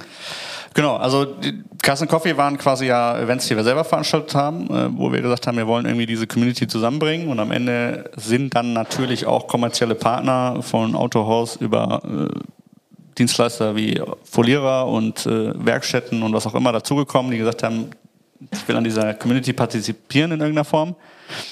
Ähm, und äh, dann kam er aber ziemlich schnell auch an den Punkt, wo wir gesagt haben, okay, wir veranstalten jetzt hier irgendwie Events und die sind auch super emotional, funktionieren super gut, sind aber kein Geschäftsmodell, weil ich sag mal, für drei Stunden Treffen auf einem Parkplatz kann man sich ja ausrechnen, was dabei, äh, was dabei rauskommen kann oder auch nicht. Ähm, und ähm, was wir dann aber gesagt haben, okay, diese Community hat halt eine unglaublich starke Energie und wir sind der Dirigent dieser, dieser Community und wir können jetzt irgendwie ähm, schauen, was wir daraus gestalten können. Und dann gab es jetzt ähm, tatsächlich mehrere Anläufe, was wir, was wir daraus machen können. Also die erste Idee ging dann in so eine Club-Richtung, dass wir sagen, okay, ähm, machen irgendwie so eine Art Mitgliedschaftsmodell draus, dass wir, dass wir uns anschauen können, also dass sozusagen der, der Fahrer ähm, Teil eines exklusiven Kreises wird, um eben dann von verschiedenen Vorteilen in erster Linie Zugang zu Events partizipieren zu können, ähm, was bei vielen auch ein sehr, sehr großer Need war. Ähm, aber haben eben da unterschätzt, äh, dass du einfach eine immense Konkurrenz hast, weil es gibt einen offiziellen Ferrari Club, es gibt einen offiziellen Porsche Club, es gibt super viele ähm, kleine Organisationen von, ähm, so wie Beyond Boys auch angefangen haben, als WhatsApp-Gruppe, wo dann irgendwie 20, 30 äh, Kumpels drin sind, die sich ab und zu mal auf einen Kaffee treffen, bis hin zu auf einen Kaffee. echten Ja gut, Don't Drink Drive, ne? ähm, äh, oder, oder eben auch wirklich professionell organisierten Clubs, die gesagt haben, äh, zahlt Mitgliedschaft und dafür könnt ihr regelmäßig an Stammtischen, an Ausfahrten und an irgendwelchen Special Deals teilnehmen oder partizipieren. Da gibt es ja auch richtig große Clubs, ne? Also wir haben ja selber mal dieser, wie heißt der da in München, dieser Drivers Club oder so, ne? Das ja. ist ja auch schon mit eigenem Clubhaus und Tralala und Exklusivität und eigenem F&B-Angebot, also im eigenem Restaurant. Ich muss mal übersetzen hier aus meiner Nerdsprache. Ähm, und wenn man da Mitglied ist, das kostet auch ein paar Euro 50. Da kannst du jetzt als arme Kröte mit deinem Golf 2 nicht wäre jetzt nicht so geil, da aufzutauchen. Ja, genau, aber sp spielt auch wieder mit dem Faktor Exklusivität, äh, dass du zum Beispiel auch nur reinkommst, wenn du ähm, zwei Referenzen bekommst. Ähm, und äh, klar, preislich, preislich ist das immer eine Hürde, aber das ist ja immer auch relativ. Also ich bin immer der Meinung, dass Preis immer nur den Wert definiert und entweder ist einem der Wert den Preis auch wert oder halt nicht. ähm, genau, und äh, ich glaube, der Drivers Club hat, weiß ich gar nicht, ähm, schon ja, vierstellige Mitgliederzahlen auf jeden Fall, höhere. Ähm, und das ist auf jeden Fall einer, der das sehr, sehr, sehr gut umgesetzt hat. Und da haben wir dann festgestellt, okay, Club ist es irgendwie nicht, ähm, weil schon ein großer Wettbewerb, aber was ist dann unser, unser Business Model oder gibt es überhaupt eins oder wollen wir überhaupt eins haben? Und ähm, ja, an dem, an dem Entwicklungsprozess war jetzt so dieses letzte Jahr dran oder die letzten eineinhalb Jahre dran und jetzt haben wir eigentlich für uns festgestellt, okay, Events sind schon so die treibende Kraft. Warum? Weil sie sind für Marken ein ähm, Direktkanal zum Kunden. Ähm, der kann die Marke genauso nutzen wie der Händler, genauso wie der Dienstleister, der irgendwas mit Mobilität in dem Segment macht. Ähm, und es ist einfach äh, der mit Abstand stärkste Marketingkanal für diese Branche und für diese, diese, dieses Klientel. Und fürs Klientel deswegen gut, weil du musst ja keinen Kopf machen, ne? Also, ich, ich vergleiche Radfahren, ich fahre ein Rad und feiern immer alleine, das ist auch gut. Wenn du zu zweit oder zu dritt bist, dann muss ich immer zusammen telefonieren, wer hat wann Zeit, wo treffen wir uns, wie fahren wir. Oder du gehst halt in so eine Radausfahrtruppe, die gibt's ja auch in Düsseldorf, auch eine ziemlich große in Oberkassel. Da weißt du halt, okay, Dienstags, Donnerstags, Samstags, so und so viel Uhr musst du da hinfahren und dann findest du 40 Leute, mit denen du zusammen irgendwo hinfährst und kannst ein bisschen quatschen und hinterher noch einen Kaffee trinken oder ein Bier oder whatever. Also du hast eine feste Anlaufstelle und das bezahlst du halt mit einem Antrittsgeld in diesem Fahrradverein. Und das ist ja genau so, also so ein Sorglospaket für einen äh, Autonerd, würde ich jetzt mal so sagen. Also du hast eine gute, gibt's dann auch Touren? Oder ist das schwierig zu organisieren? Weil du musst ja dann Straßen sperren irgendwann, oder? Oder halb, äh, haben da Aufkleber also, drauf und dann Gumball. Wir haben natürlich irgendwie alle Veranstaltungsformate selber schon mal umgesetzt, deswegen kennen wir auch so ein bisschen die Hürden und Herausforderungen, die es dabei gibt. Äh, bei Touren gibt's es gibt äh, eine, im Detail kenne ich sie nicht oder in der Formulierung kenne ich sie nicht, aber auf jeden Fall das Thema Kolonne fahren ist, glaube ich, ab zehn Fahrzeuge ähm, beschränkt. Das heißt, ab dann muss man das anmelden, ab dann gibt es spezielle Regelungen, um das Thema Sicherheit für den Verkehr oder für, den, für andere Verkehrsteilnehmer sicherzustellen. Das heißt, alles drunter geht immer noch. Ähm, und dann gibt es natürlich irgendwie so diesen Umweg, äh, was natürlich viele nutzen, äh, zu sagen, okay, es ist halt keine, keine gemeinsame geführte Ausfahrt, sondern es ist eine Gruppe von Autos, die zufällig in die gleiche Richtung fahren. Also im Sinne von, wir nehmen uns ein gemeinsames Ziel vor und wer wann wo wie lang fährt, ist jedem selbst überlassen. In der Außendarstellung. Ähm, gibt's auch. Ähm, aber da will ich gar nicht so sehr drauf eingehen, sondern ähm, die, die, was wir dann halt irgendwann festgestellt haben, es gibt auch genauso viele Eventveranstalter, die richtig geile Formate haben, also die super hochwertig sind, weil die eben schon seit, äh, keine Ahnung, zehn Jahren Alpentouren machen die die besten Kontakte zu den besten Hotels haben, zu den besten Locations, die die besten Pässe kennen, die, die ganz genau wissen, worauf es ankommt, ähm, was für Informationen braucht der Fahrer, ähm, wie führe ich das Ganze an, ähm, die das auch an der Stelle besser können als wir selbst. Und so ist dann eigentlich der Gedanke entstanden, warum nicht eine Plattform bauen, die diese Events bündelt, also diesen Marketingkanal, der auch für Marken super attraktiv ist, bündelt auf einer, auf einer Plattform, weil was ist der Need bei den, bei den Besitzern? Die fragen sich jedes Wochenende, was können sie eigentlich mit ihrem Auto machen? Wie können sie eigentlich mal aus ihrer Realität fliehen und ihre Leidenschaft ausleben? Und der eine oder andere kennt dann entsprechend viele Events und kennt sich halt durch Community und Netzwerk aus, wo er dann hinfahren kann und mit wem er sich treffen muss. Ganz viele aber eben auch nicht. Ähm, und selbst wenn ähm, die wollen ja auch immer wieder was Neues sehen oder wollen dann vielleicht auch mal sehen, was dann eine andere Marke so zu bieten hat. Nicht, weil sie dann unmittelbar einen Kauf erwägen, aber weil sie sich schon gerne mal anschauen wollen, wie so ein neues Modell funktioniert. Und dann ist natürlich äh, keine Ahnung, so ein Fahrzeug mal auf dem Track zu erleben oder bei einer Ausfahrt zu erleben oder ähm, einfach nur bei einem lokalen Probefahren-Event zu erleben, auch eine, eine, sehr, sehr spannende Alternative für viele. Das heißt, ihr seid über ein lokal beschränktes Treffen oder eine lokal beschränkte Gruppe hinausgegangen und hat gesagt, wir machen eine Community, äh, eine, eine, Plattform, wo sich eine Community bildet, die ähm, einfach ja, dezentral überregional ist und wo ihr alle möglichen, ist das dann deutschlandweit oder ist das größer oder? Ja, also es ist so ein bisschen eine gewachsene Struktur, ähm, dadurch, dass wir es nie so richtig 100% professionell betrieben haben, äh, wirklich sehr, sehr gewachsen an vielen Stellen. Ähm, Schwerpunkt ist definitiv nach wie vor NRW, ähm, aber wir sind mittlerweile wirklich deutschlandweit vertreten. Ähm, wir haben selber ein Event in Berlin gemacht, wir haben ein paar Partner, äh, mit denen wir eng zusammengearbeitet haben in München und in, in, Alpenregion.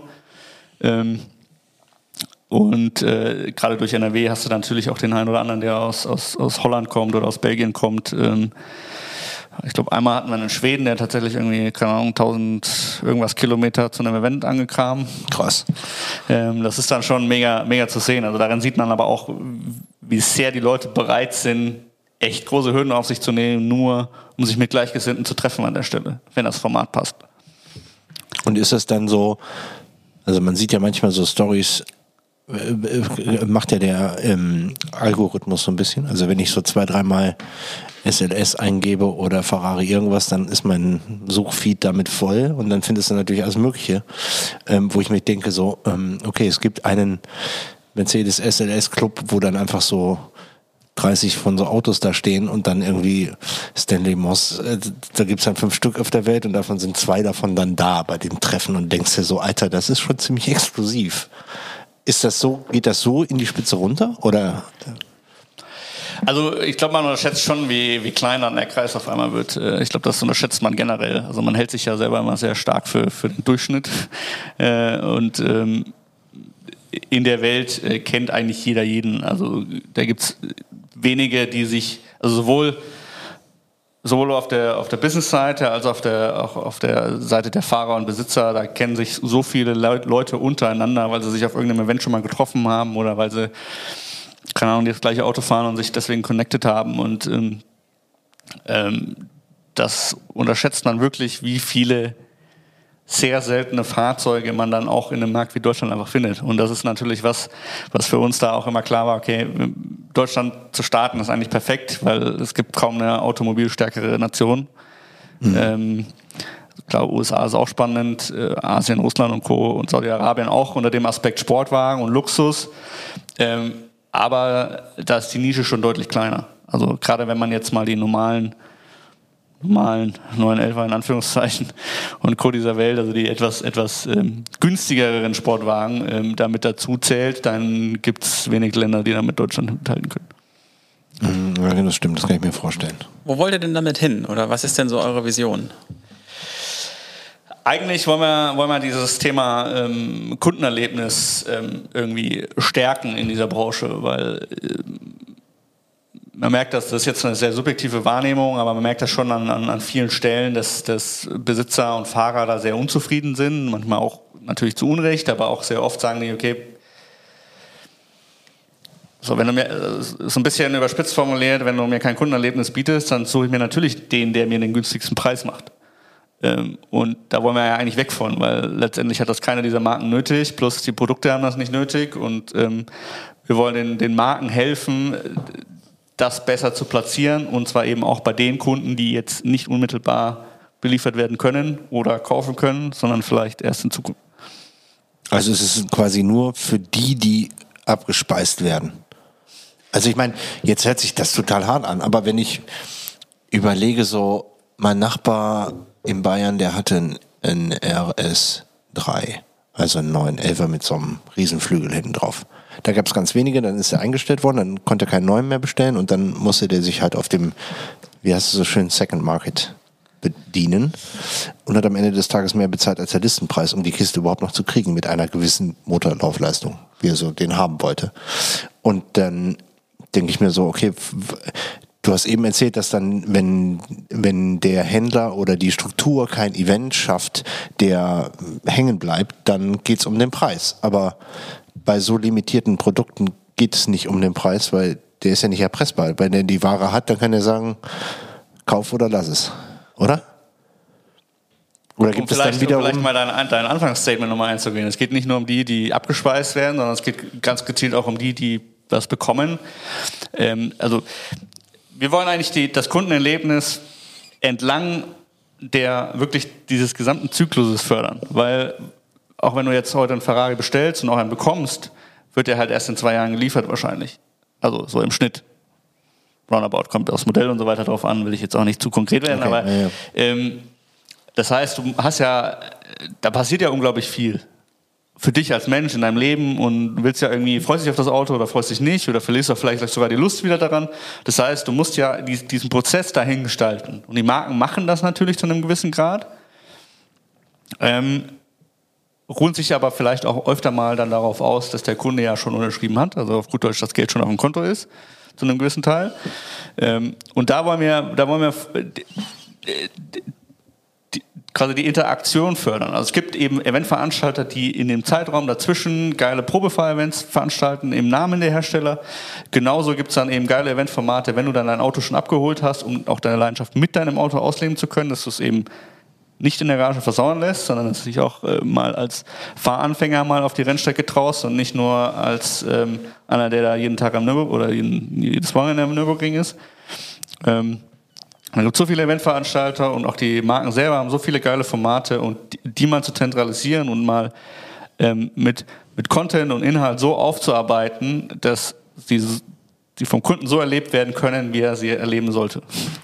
Also im Endeffekt so eine Art äh, Eventing-Plattform für Auto-Events. Jetzt mal überspitzt. Ja, Mit mehr Content. Also mit mehr Content Eventim und dann ist mit ja schon sehr funktional und ich glaube, wir wollen da mehr Interface und Kommunikator ähm, Richtung Fahrer und Kunde auch sein. Also auch ähm, Events streamen beziehungsweise Berichterstattung darüber machen, um lange Nase zu machen, was man verpasst hat, wenn man nicht hingefahren ist. So ungefähr. Macht schon Sinn, ne? Ja, klar. Und wieder Nummernschilder wegmachen und Gesichter wegmachen. Immer. Oh Mann, also, da möchte ich nicht im Content Creation sein. Das ist ja der Horror. Okay, das ist aber spannend. Und dann kann man daraus machen, ja, wahrscheinlich noch Zugriff zu Reifenherstellern, Servicepartnern, Öl, die müssen ja auch irgendwie alle irgendwo von leben. Klar. Wir haben auch genug Geld. Nach jedem Trackday brauchst du neue Reifen. Ich habe einen Bekannter von mir, der hat, der hat irgendwann mal in, in, in RS2 sich gekauft, aber er hat nie einen Rennwagen bewegt in seinem Leben und ist dann mal auf dem Nürburgring gefahren und hat dann wirklich eine Runde geschafft und da waren die Reifen runter, weil er halt andauernd überdreht hat. Ein Wunder, dass der die Runde überlebt hat mit dem Auto und danach hat er aber gesagt, okay, das ist nicht mein Sport, weil die kosten ja auch richtig Geld, die Reifen. Ich finde das herrlich. Ja. Unwissenheit, wunderbar, schön. Ist gut für das Budget. Ähm, also und dann Zugriff und im Endeffekt dann äh, Zugriff zu machen, also von den Zulieferindustrie, Versicherungen, tralala, hast du nicht gesehen, darauf kann man dann Zugriff ja. schaffen und dann auch Exklusivität. Also wenn du ein Premium-Mitglied bist, dann zahlst du 5000 Euro im Jahr für die Plattform, dafür wirst du aber zu zehn Events eingeladen, die nur eine Anzahl ja, das, von... also das wollen wir tatsächlich, äh, also äh, ich glaube die Motivation kommt so aus der Post Kundenperspektive, also die, die besser zu gestalten. Ähm, deswegen äh, haben wir für uns eigentlich ziemlich klar entschieden, dass ähm, Geschäftsmodelle immer nur Richtung B2B sein sollen, ähm, dass nie der, nie der Kunde, nie der Sportwagenfahrer dafür zahlt, ähm, quasi Teil unserer, unserer Leistung zu werden. Klar, ein Event kostet am Ende Geld in den meisten Fällen, außer es ist jetzt irgendwie äh, wirklich ein reines Marketing-Event eines Herstellers. Ähm, deswegen haben wir immer gesagt, ähm, der Wert, der liegt eigentlich bei uns darin, dass wir ähm, einen zufriedenen Kunden an einen an ein Unternehmen vermitteln durch ein Event. Lead Generation quasi. Im weitesten Whatever. Sinne. Klar. Ja, ja. ja. Aber warum nicht Community? Also ich meine, die Leute, die haben eh schon alles, oder? Wenn jetzt hier, ich sehe gerade das Auto der Welt, 250 GTO, habe ich gerade mal geguckt, 52 Millionen hat das Auto gekostet, ist ein Oldtimer übrigens. Also Second Market Car, lustigerweise. Ähm, der, der das kauft, dem ist doch scheißegal, was die Mitgliedschaft in deinem, in so einem Club kostet. Ist halt immer eine Frage des Gegenwerts. Also äh, wenn ähm, ich will nicht ausschließen, dass das irgendwann mal äh, in Frage kommt, aber ich glaube schon, dass das Thema Zugang zu exklusiven Eventinhalten ähm, nicht, nicht das ist, was ich in Richtung Kunde monetarisieren möchte. Also das mag auch vielleicht persönliche Motivation sein dahinter, ähm, weil ich da irgendwie so diese Kundenperspektive vertreten will an der Stelle. Ähm, aber ja. Also für mich klingt das gut. Also wenn ich jetzt so ein, so ein Sporttyp wäre, so mit so einem Auto, dann. Ich finde so eine Sorge finde ich halt gut, aber ich bin halt nicht in diesem Community-Ding, deswegen kann ich das nicht einsehen, ob das, ob man da schon Zugriff kriegt. Ich meine, es gibt ja neun Elfer Treffen aus jeder Bauserie quasi, also G-Modell, dies, das, äh, egal was du gerade fährst, dann gibt es irgendwie einen Club dazu, ähm, weil das halt ein Hobby ist. Aber wie verändert sich das? Ähm, wenn wir in die Zukunft gucken, ich habe eben noch ein Foto gemacht, lustigerweise, ähm, als ähm, wir hier geparkt haben, weil wir in einer sehr lustigen ähm, Fahrzeugsituation sind. Es sind alles sehr kleine Autos gemessen an, an, äh, an so, was man sonst so fährt. Also wir haben hier keinen Suff oder irgendwie so eine Riesenkiste stehen, aber wir haben ein sehr lautes sehr lautes sportliches Auto, was draußen gepackt hat. Wir haben ein ganz sehr leises, was gerade tankt aus der 230 Volt Steckdose. Und wir haben so ein durchschnittliches Auto von mir, was irgendwie nur so halbwegs durch die Stadt fährt. Und ähm, das, das spiegelt ja so ein bisschen auch so die, die Bandbreite an Veränderungen.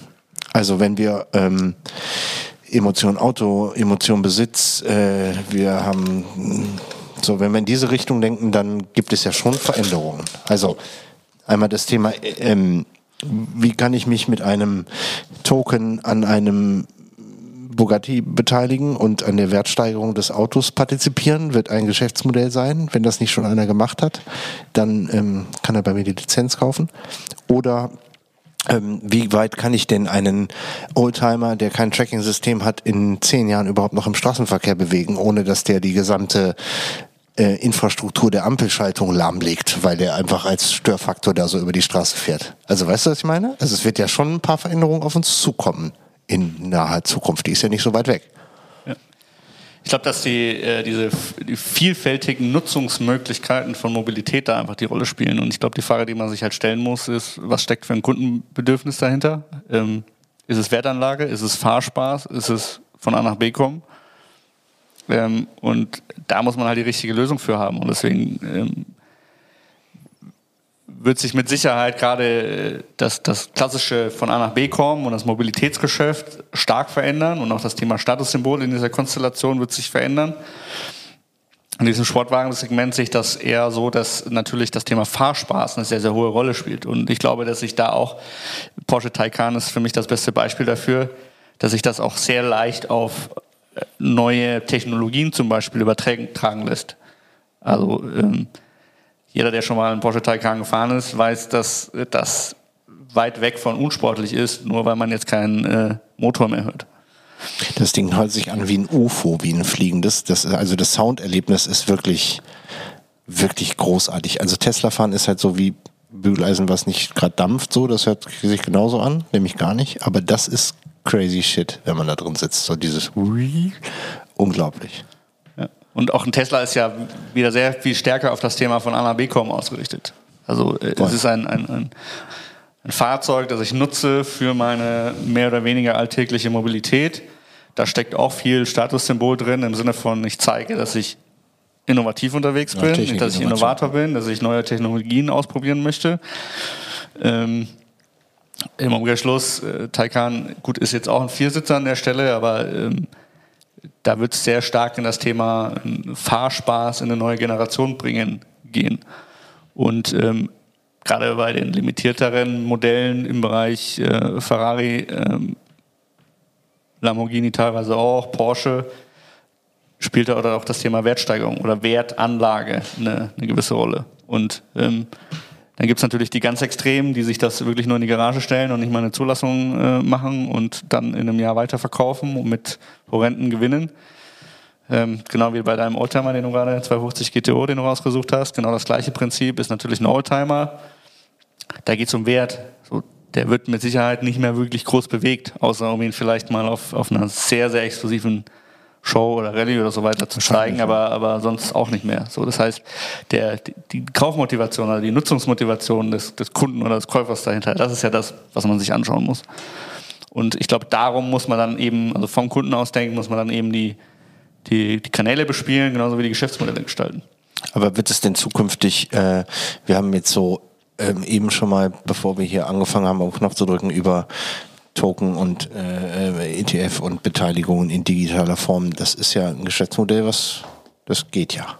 Und du hast eben gesagt, es gibt schon, das war so halb rauszuhören, es gibt äh, Händler oder Automarken, die gewisse Autos nur an Leute verkaufen, die damit auch fahren, um einen Druck aufzubauen, um nicht dieses extreme Sammler und extreme Verknappung und du hast von der Marke nichts mehr, das haben wir ja eben kurz gehabt, das, ähm, das trifft sich ja dann. Also ich meine, wenn du mehrere Beteiligungen an so einem Auto hast, was irgendwie 12 Millionen Euro kostet oder 15 und so, ähm, da kannst du ja ein paar Leute schon mal dran beteiligen, grundsätzlich mal. Die können ja nicht alle damit fahren. Also geht ja nicht. Was machst du damit? Stellst du den irgendwo hin? Das wird wahrscheinlich ein Umdenken auch sein, was dann kommen muss mit diesen Technologien und mit den Möglichkeiten. Also was du ansprichst, ist letztendlich ein spannendes Geschäftsfeld, was glaube ich, äh, also in Deutschland natürlich wieder aufgrund von Regulatorik und so weiter sehr, sehr schwierig ist. Ähm, in den USA kenne ich sowas als Car-Club, ähm, wo du eine Mitgliedschaft zahlst, um dann Zugriff auf eine Fahrzeugflotte zu haben mit einer gewissen Anzahl an Miettagen im Monat oder im Jahr oder was auch immer ähm, was ja so eine, so eine ähnliche Richtung geht. Da geht es jetzt noch stärker um das Thema, ich will es auch mal fahren, ohne dass ich jetzt ein konkretes Auto besitze. Ähm, fast schon eher an einer, einer Automiete orientiert. Ähm, aber ähm, klar, was du beschreibst, das Thema, das als Anlage gut zu sehen, genau wie jetzt sämtliche Kryptos und NFTs und was es alles gibt, ähm, ja auch funktionieren. Also im Sinne von, ich bemesse etwas einem Wert bei und, und partizipiere davon. Ähm, das kann ich mir schon vorstellen, dass das kommt. Aber da sehe ich, also meines Wissens gibt es da noch nicht wirklich viele Player am Markt. Also ich kenne einen, äh, heißen die Timeless, glaube ich. Ähm, die machen nicht nur Fahrzeuge, sondern auch Uhren und Sneaker und Kunst. Da kann man quasi Anteile an dem jeweiligen Produkt kaufen. Das steht dann irgendwo in einem sicheren Warenhaus äh, mit Versicherungsschutz und Livestream für den, der einen Anteil an dem Thema kauft. Und dann partizipiert man am Wiederverkaufswert. Hat aber zum Beispiel keine, keine Kontrolle darüber, wann und zu welchem Preis es wiederverkauft wird. Das entscheidet die Plattform selbst. Hm.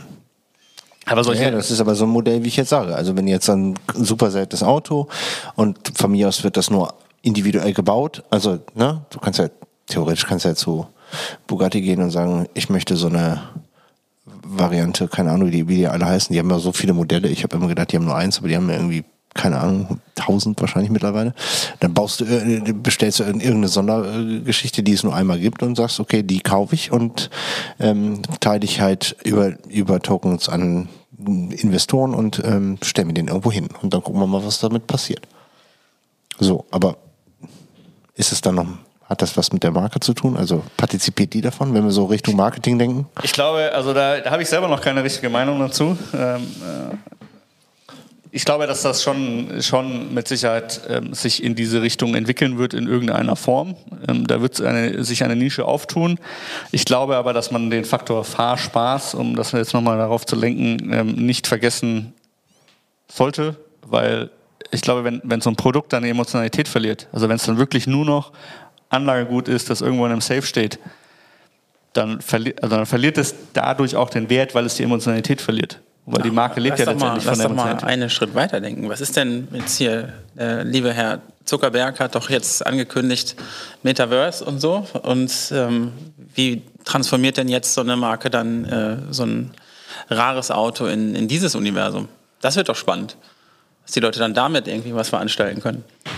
Du kannst ja die Oculus an aufziehen und dann fährst du damit Ja, aber du bist dann halt Welt. derjenige, der das. Das ist doch ein total geiles neues Geschäftsmodell. Da kann der Ferrari einen virtuellen Ferrari bauen oder sonst wer. Und den gibt es halt nur einmal und den können die Leute sich dann da ziehen. Ja. Beste Beispiel ist doch der äh, von äh, Mercedes, der, wie heißt der? Äh, Gran Turismo, Vision Gran Turismo, Gran Turismo den sie ähm, bei im Videospiel Gran Turismo vorgestellt haben. Also im Sinne von quasi das Thema äh, Fahrzeugvision und wo es hingehen kann, komplett in die digitale Welt gebracht. Stimmt. Ähm, und ein, best, ein, gutes Beispiel dafür ist zum Beispiel auch das Ferrari, ähm, ich weiß gar nicht, in welchem Spiel das war. Na egal, auf, auf, jeden Fall, da konntest du quasi die, also du konntest quasi jede Marke, jedes Modell normal irgendwie erspielen über den Spielverlauf hinweg. Nur die Ferraris musstest du über ganz, ganz spezielle Aufgaben gewinnen. Oder musstest sie im Zweifelsfall sogar monetär dazu kaufen, also als, als Add-on zum Computerspiel. Und so wird natürlich genau dieses, dieses Thema Marke und wie sie geführt ist, auch in eine ganz neue Welt gebracht, also wo es dann ja kein physisches Produkt mehr dazu gibt. Genau. Und kannst du dir vorstellen, dass das funktioniert, dass dann der äh, geneigte äh, digitale Sammler sagt, so ich kaufe mir jetzt hier für x Millionen den, den Ferrari, den es nur einmal im Metaverse gibt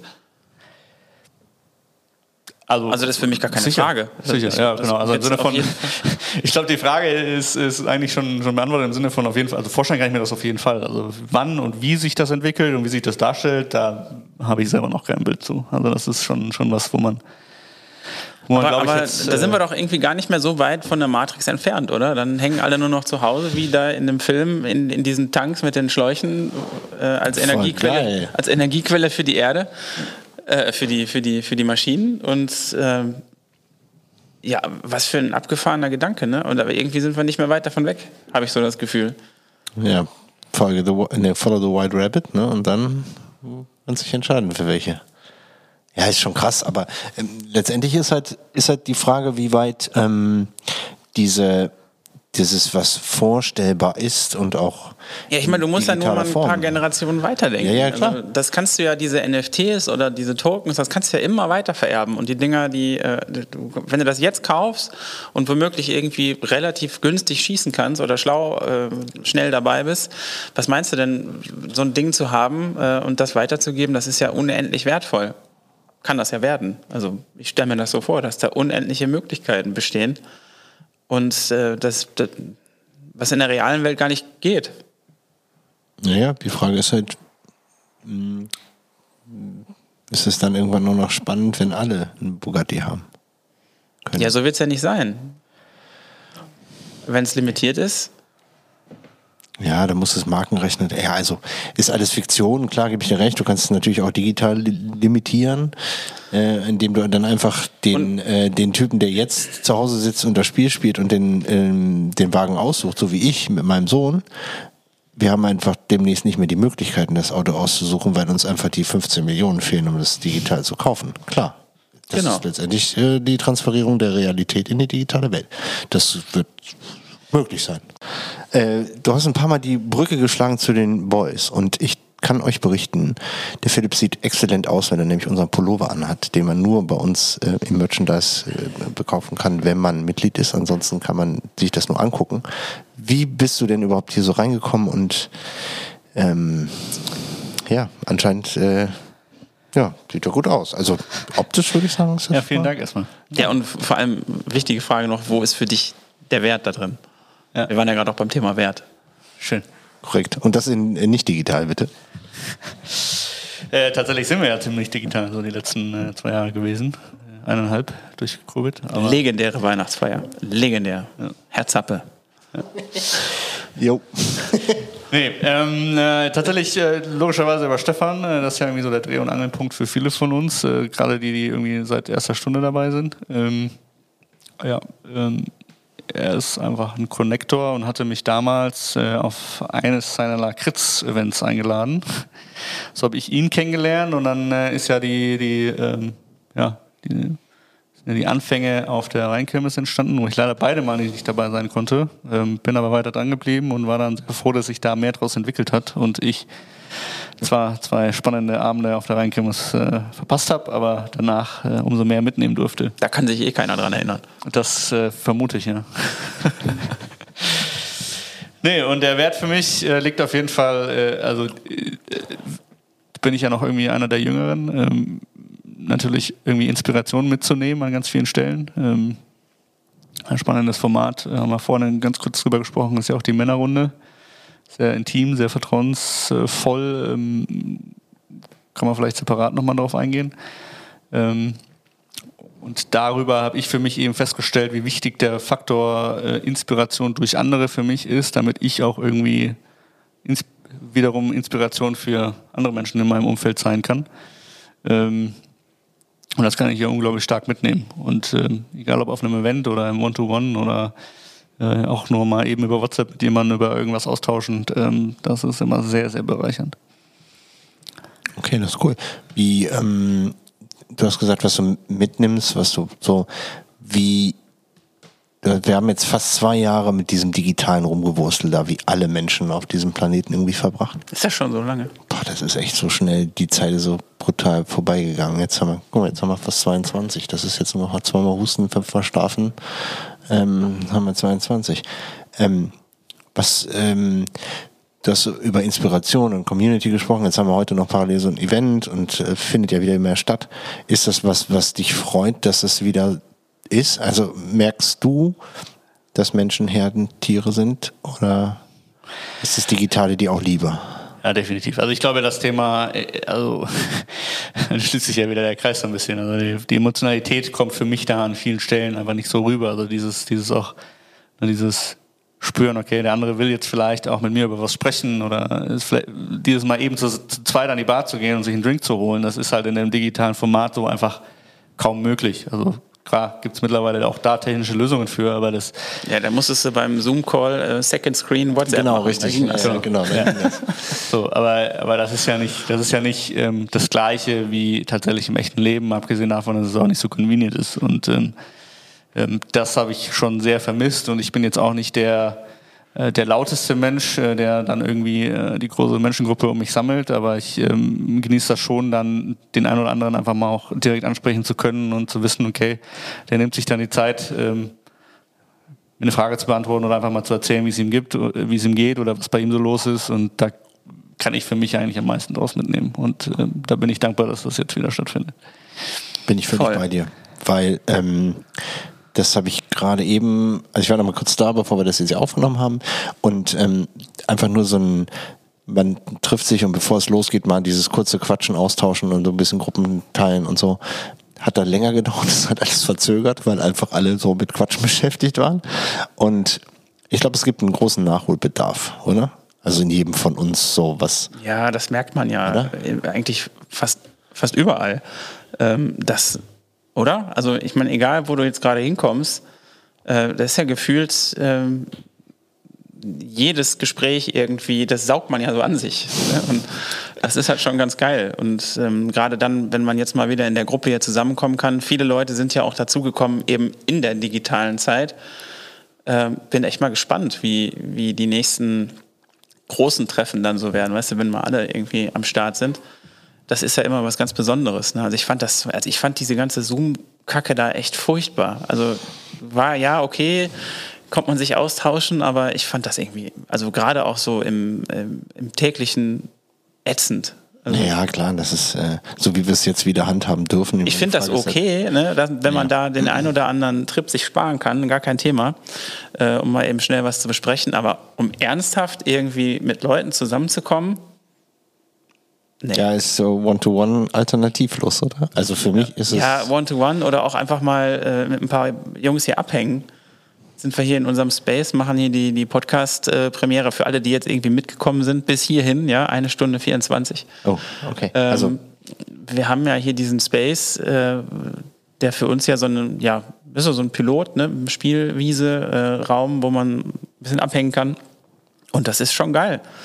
Äh, dass man dann einfach weiß, man kann hier hinkommen und da ist mal wer und man kann sich austauschen oder man hat einfach Zugang zu, zu unheimlich vielen Leuten, wo man sonst einfach gar nicht rankommen würde. Und man weiß, man kriegt eine Antwort, wenn man fragt. Das finde ich halt so geil. Vor allem das Lustige ist, wenn wir mittwochs hier diese Tischtennisrunde machen, dann steht immer so eine Business Case Besprechung daraus, lustigerweise, weil jedes Mal ist jemand anders da, so, ja, was machst du so? Ja, ich mache das und das und so. Hast du mal drüber nachgedacht, das und das zu machen? Und dann entsteht jedes Mal irgendwas, wo dann hinterher so fünf Leute sich diskutieren.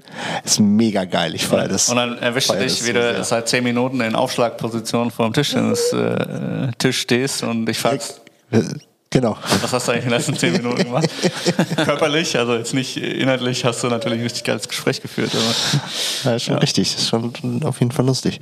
Wie geht's denn mit dir weiter, mit äh, Cars Connect People? Ich meine, du machst ja noch ein bisschen was anderes. Äh, ihr habt noch ein Netzwerk gegründet, äh, gerade mit zwei anderen, ähm, drei. mit drei anderen zusammen und äh, macht da so Projekte, Unternehmensberatung, alles mögliche. Aber so wird dann, wird, wird es, äh, wird es bei dir in deiner Gegend Gegenwart? Wird es immer nach Reifen und Benzin und Öl riechen oder nicht? Äh, jein, also ähm, dreh's mal so um. Also na klar, dadurch, dass das irgendwie immer sehr leidenschaftsgetrieben war, kommt natürlich irgendwann der, der persönliche Faktor, okay, irgendwie musst du halt auch Geld verdienen, um über die Runden zu kommen ins Spiel. Und ähm, so bin ich irgendwie in dieses äh, Thema ähm, ja, Beratung und Projektmanagement, äh, was irgendwie neue Geschäftsmodelle, Digitalisierung und Marketing angeht, gerutscht. Ähm, habe das irgendwie anfangs immer sehr stark unter den Tisch gekehrt und, und für mich war das irgendwie immer eher Mittel zum Zweck, um meine Leidenschaft äh, da ähm, leben zu können. Ähm, und irgendwie habe ich dann so über die Zeit realisiert, äh, dass da ja ganz viel Potenzial drin steckt, um damit auch anderen Menschen und Unternehmern helfen zu können. Einfach mal neue, neue Denkweisen einzuschlagen, Veränderungen anzustoßen und vielleicht auch mal so stärker vom Kunden auszudenken, Geschäftsmodelle in Frage zu stellen. Ähm, und so ist da für mich eigentlich äh, auch so eine Art neue Leidenschaft entstanden, ähm, da als Impulsgeber in so einem deutschen Mittelstand viel mitwirken zu können, der dann eben nicht mehr unmittelbar was mit äh, Automobil zu tun hat und mit Benzin und Reifen. Ähm, aber eine Erkenntnis äh, aus dem Thema Automobil nehme ich tatsächlich dahin mit, ähm, nämlich dass Unternehmensentwicklung oder Geschäftsentwicklung an vielen Stellen wie Autofahren ist. Das heißt, äh, man ist immer irgendwie sehr stark intuitiv unterwegs und fährt dadurch natürlich auch erfolgreich Auto in einer gewissen Geschwindigkeit. Klar. Ähm, aber man darf eben auch nicht vergessen, mal in den Rückspiegel zu schauen, auch mal äh, die Scheibe wieder sauber zu machen, auch mal nachzutanken, vielleicht auch das Auto mal in Service zu bringen und sich vielleicht auch mal ein neues Auto zu kaufen. Ähm, und mit diesem Ansatz und dieser Methode versuchen wir jetzt eben ähm, ja, auf, auf breit aufgestellten Kompetenzfeld ähm, im Mittelstand zu helfen.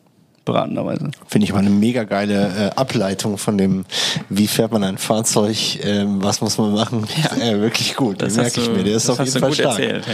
Der äh, kann auf jeden Fall gut abgeleitet werden fürs Unternehmen. Und dann ähm, das eine zu tun heißt ja nicht, das andere zu lassen. Ich meine, es ist jetzt ein Projekt und äh, habt ihr ja schon ganz coole Kunden am Start jetzt gerade, was mega gut ist. Ähm, und äh, ich glaube, dass äh, ja, dass die, dass der Change, der uns jetzt alle so, also so neue Regierung, ähm, CO2-Wert, tralala, also es wird uns auf jeden Fall irgendwie schon ganz schön rasieren. Es wird viel passieren in den nächsten Jahren, was ich voll spannend finde eigentlich, weil ich, ich bin jetzt mega gut, was gerade passiert so. Und die Frage ist halt, ähm, was macht da der Einzelne draus und wie transferiert man dann Werte, Hobbys anders neu? Also die, die heute in A6 fahren, und dann hinterher im Homeoffice in zehn Jahren sitzen und den nicht mehr fahren dürfen, weil es den von der Company gar nicht mehr gibt. Vielleicht kaufen die ja dann doch einen neuen Elfer. Ja, könnte ja sein. Zum Beispiel, genau. Ja, gehöre ich auch dazu. Dann will ich mir auch so eine, so eine Stinkekiste kaufen. Einfach nur, um sie da sitzen zu haben. Ja, ich glaube, dass das Thema, äh, also dieses Thema Selbstbestimmtheit äh, äh, große Rolle einnehmen wird, ähm, gerade in unserer jüngeren Generation. Muss ich jetzt wollte es schon sagen, in unserer Generation wir noch ja. Danke. Dann hat er mich angeguckt. Sagen wir doch mal ehrlich. danke, danke. Der hat dich angeguckt, ähm.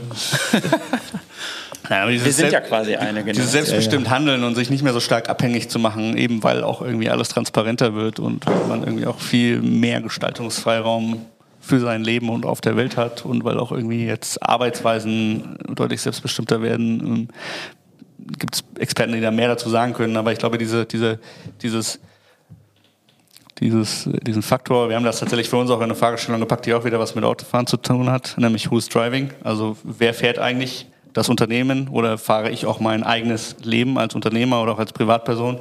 Das mal in diese Perspektive zu setzen, steuere ich mein Leben und was ich jeden Tag tue oder lasse ich mich von meinem Umfeld treiben in eine gewisse Richtung? Beides hat seine Berechtigung, aber sich da zu orientieren und eben zu sehen, wo bin ich da unterwegs und bin ich da so unterwegs, dass es mich auch glücklich macht und da kommt halt der Faktor Menschlichkeit auch wieder rein. Ähm, Fühle ich mich wohl mit dem, was ich da tue? Ähm, oder bin ich vielleicht viel zu stark durch meine Mitarbeiter, durch meine Kunden, durch den Markt, durch irgendwelche Chancen und Potenziale, die ich jetzt auf die Schnelle sehe, getrieben, ähm, die mich aber eigentlich abbringen von dem, was mich eigentlich glücklich macht? Oh, das ist ja richtig stark. Also eigentlich ja der Sinn des Lebens runtergebrochen auf das Gesamte.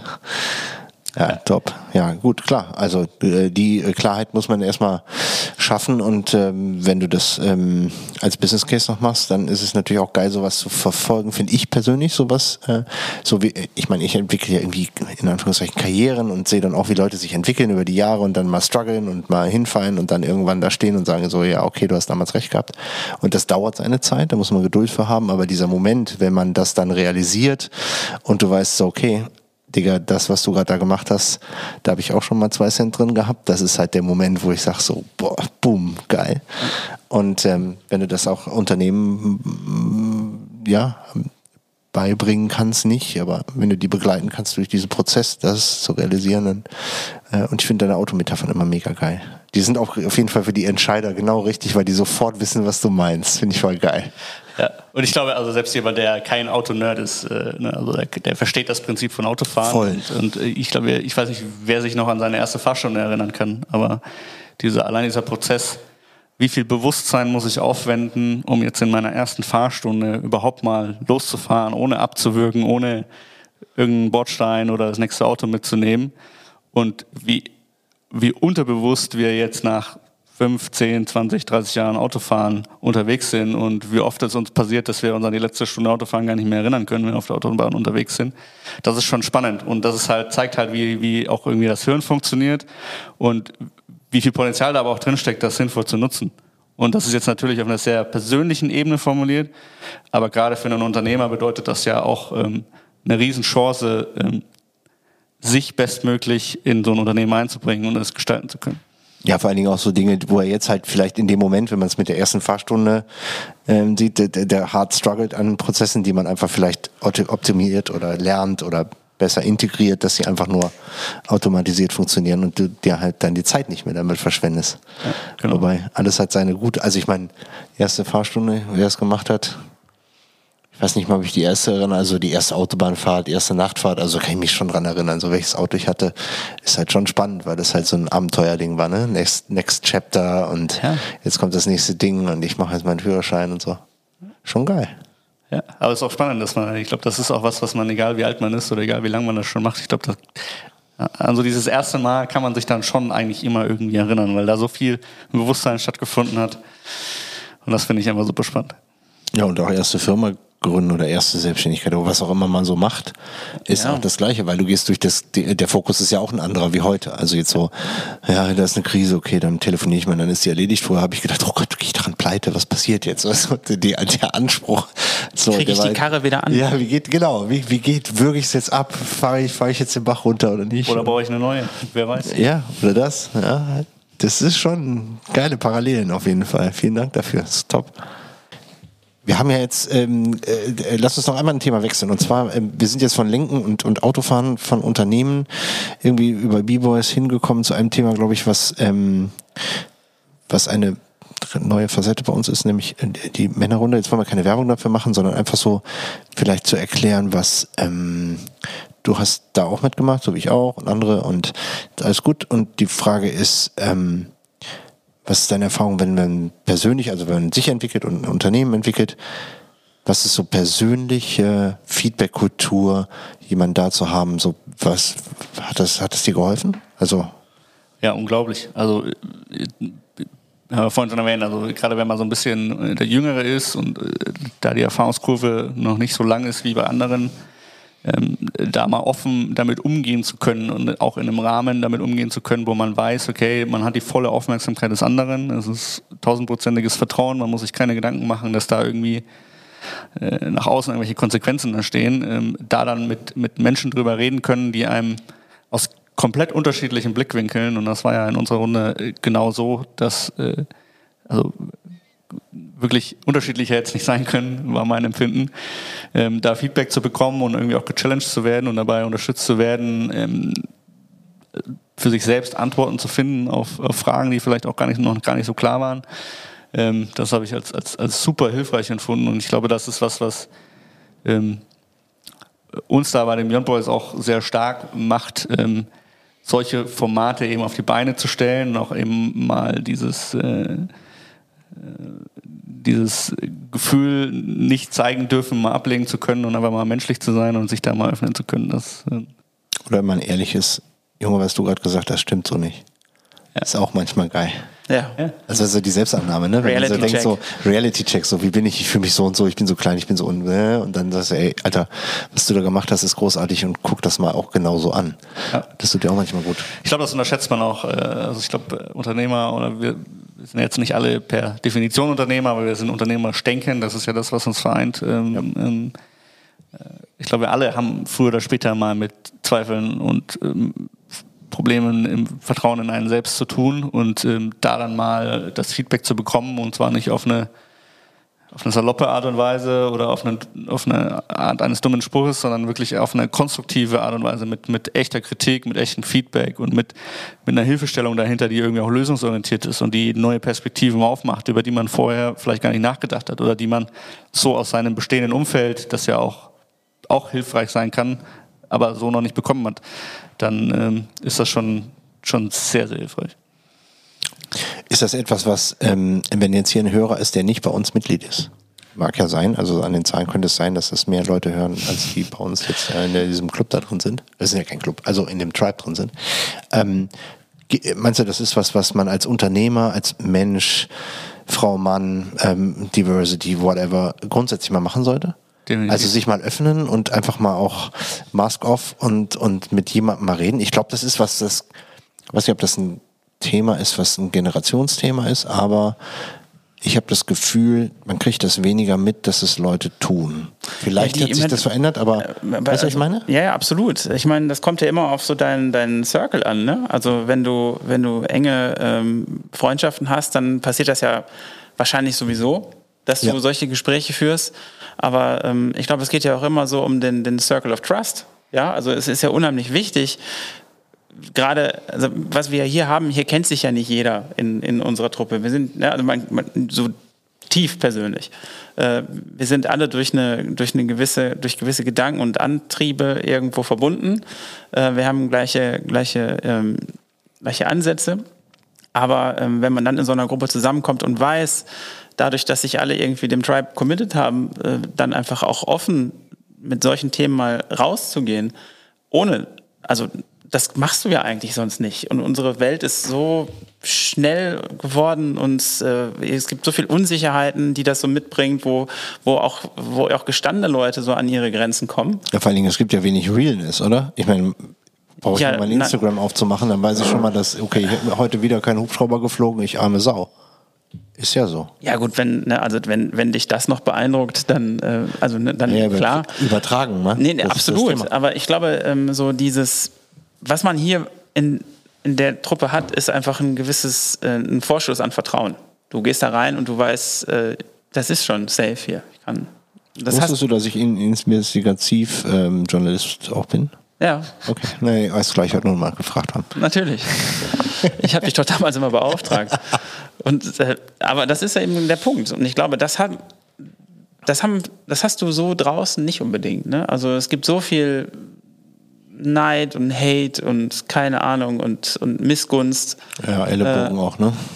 Und das ist etwas, äh, also klassische Karriereleiter ist ja eh, das stirbt ja aus. Also das, das, das so, so, funktioniert die Welt in Zukunft nicht mehr.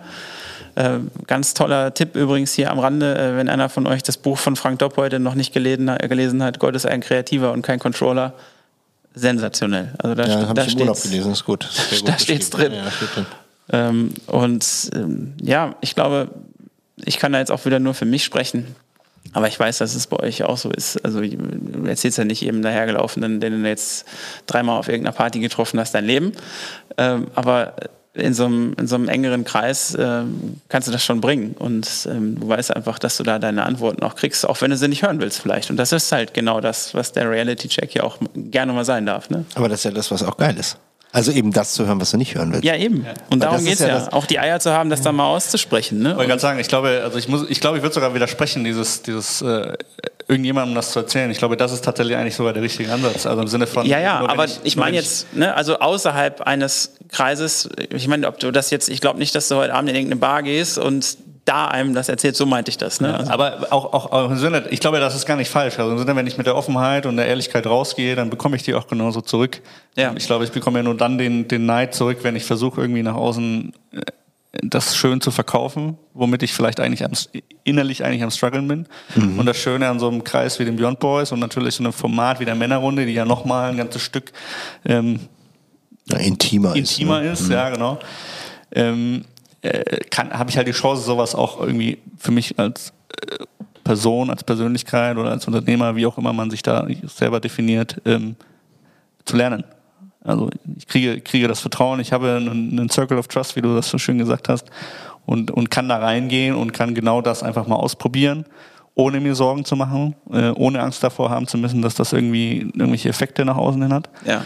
Und ähm, mir hat das unglaublich stark geholfen, da, da besser mit umzugehen, auch einfach offener mit umzugehen im, im, im größeren Umfeld dann.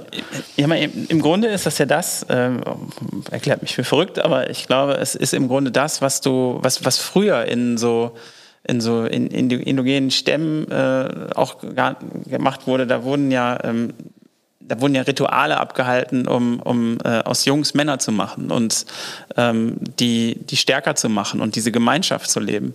Und das ist etwas, was ähm, heute ja auch in vielen Familien gar nicht mehr so stattfindet. Ne? Also das ist einfach da. Es gab Zeiten, da war, jetzt ändert sich das wieder, aber es gab Zeiten, da war, der, da war das normal, dass der, der Vater keine Rolle spielt in der Erziehung und dass der eigentlich auch nie da war. Also das kennen sicher sich viele, die, äh, auch von uns, aber auch natürlich weit darüber hinaus.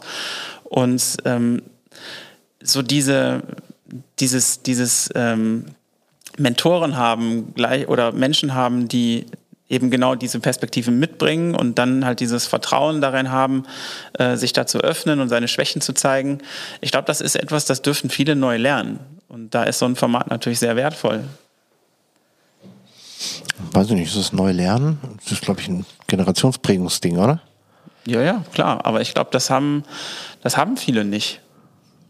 So könnte ich mir vorstellen, aber das. Ähm um Ali mal wieder so ein bisschen ins Spiel zu bringen an der Stelle. Ich glaube, das Thema, um das es ja geht, ist Urvertrauen mhm. in einen selber, aber auch irgendwie darin, dass andere ähm, ähm, mir nur Gutes wollen. Und irgendwie verlernen wir das schon zu einem gewissen Grad und mag ja, sein, dass da auch durch das, was du gerade gesagt hast, ne? der Helikopterflug. Klar. Das ist ja genau das, wenn du nicht, wenn du nicht von einem kleinen Kreis getragen wirst, der dir sagt, ey, du bist gut so wie du bist und alles ist cool und mach dein Ding und du musst deine Fehler machen, um, um äh, deine Erfahrungen daraus zu ziehen und weiterzukommen, weil das Leben ist nun mal kein, kein ewiger Aufstieg. Das ist halt so ein, ein Auf und Ab. Das ist ganz normal. Und dass, du, dass du daraus deine Erfahrungen machst, ja. Und ähm, wenn du dich ständig nur vergleichst und dich immer irgendwie klein und piefig fühlst, dann ähm, wird das nichts.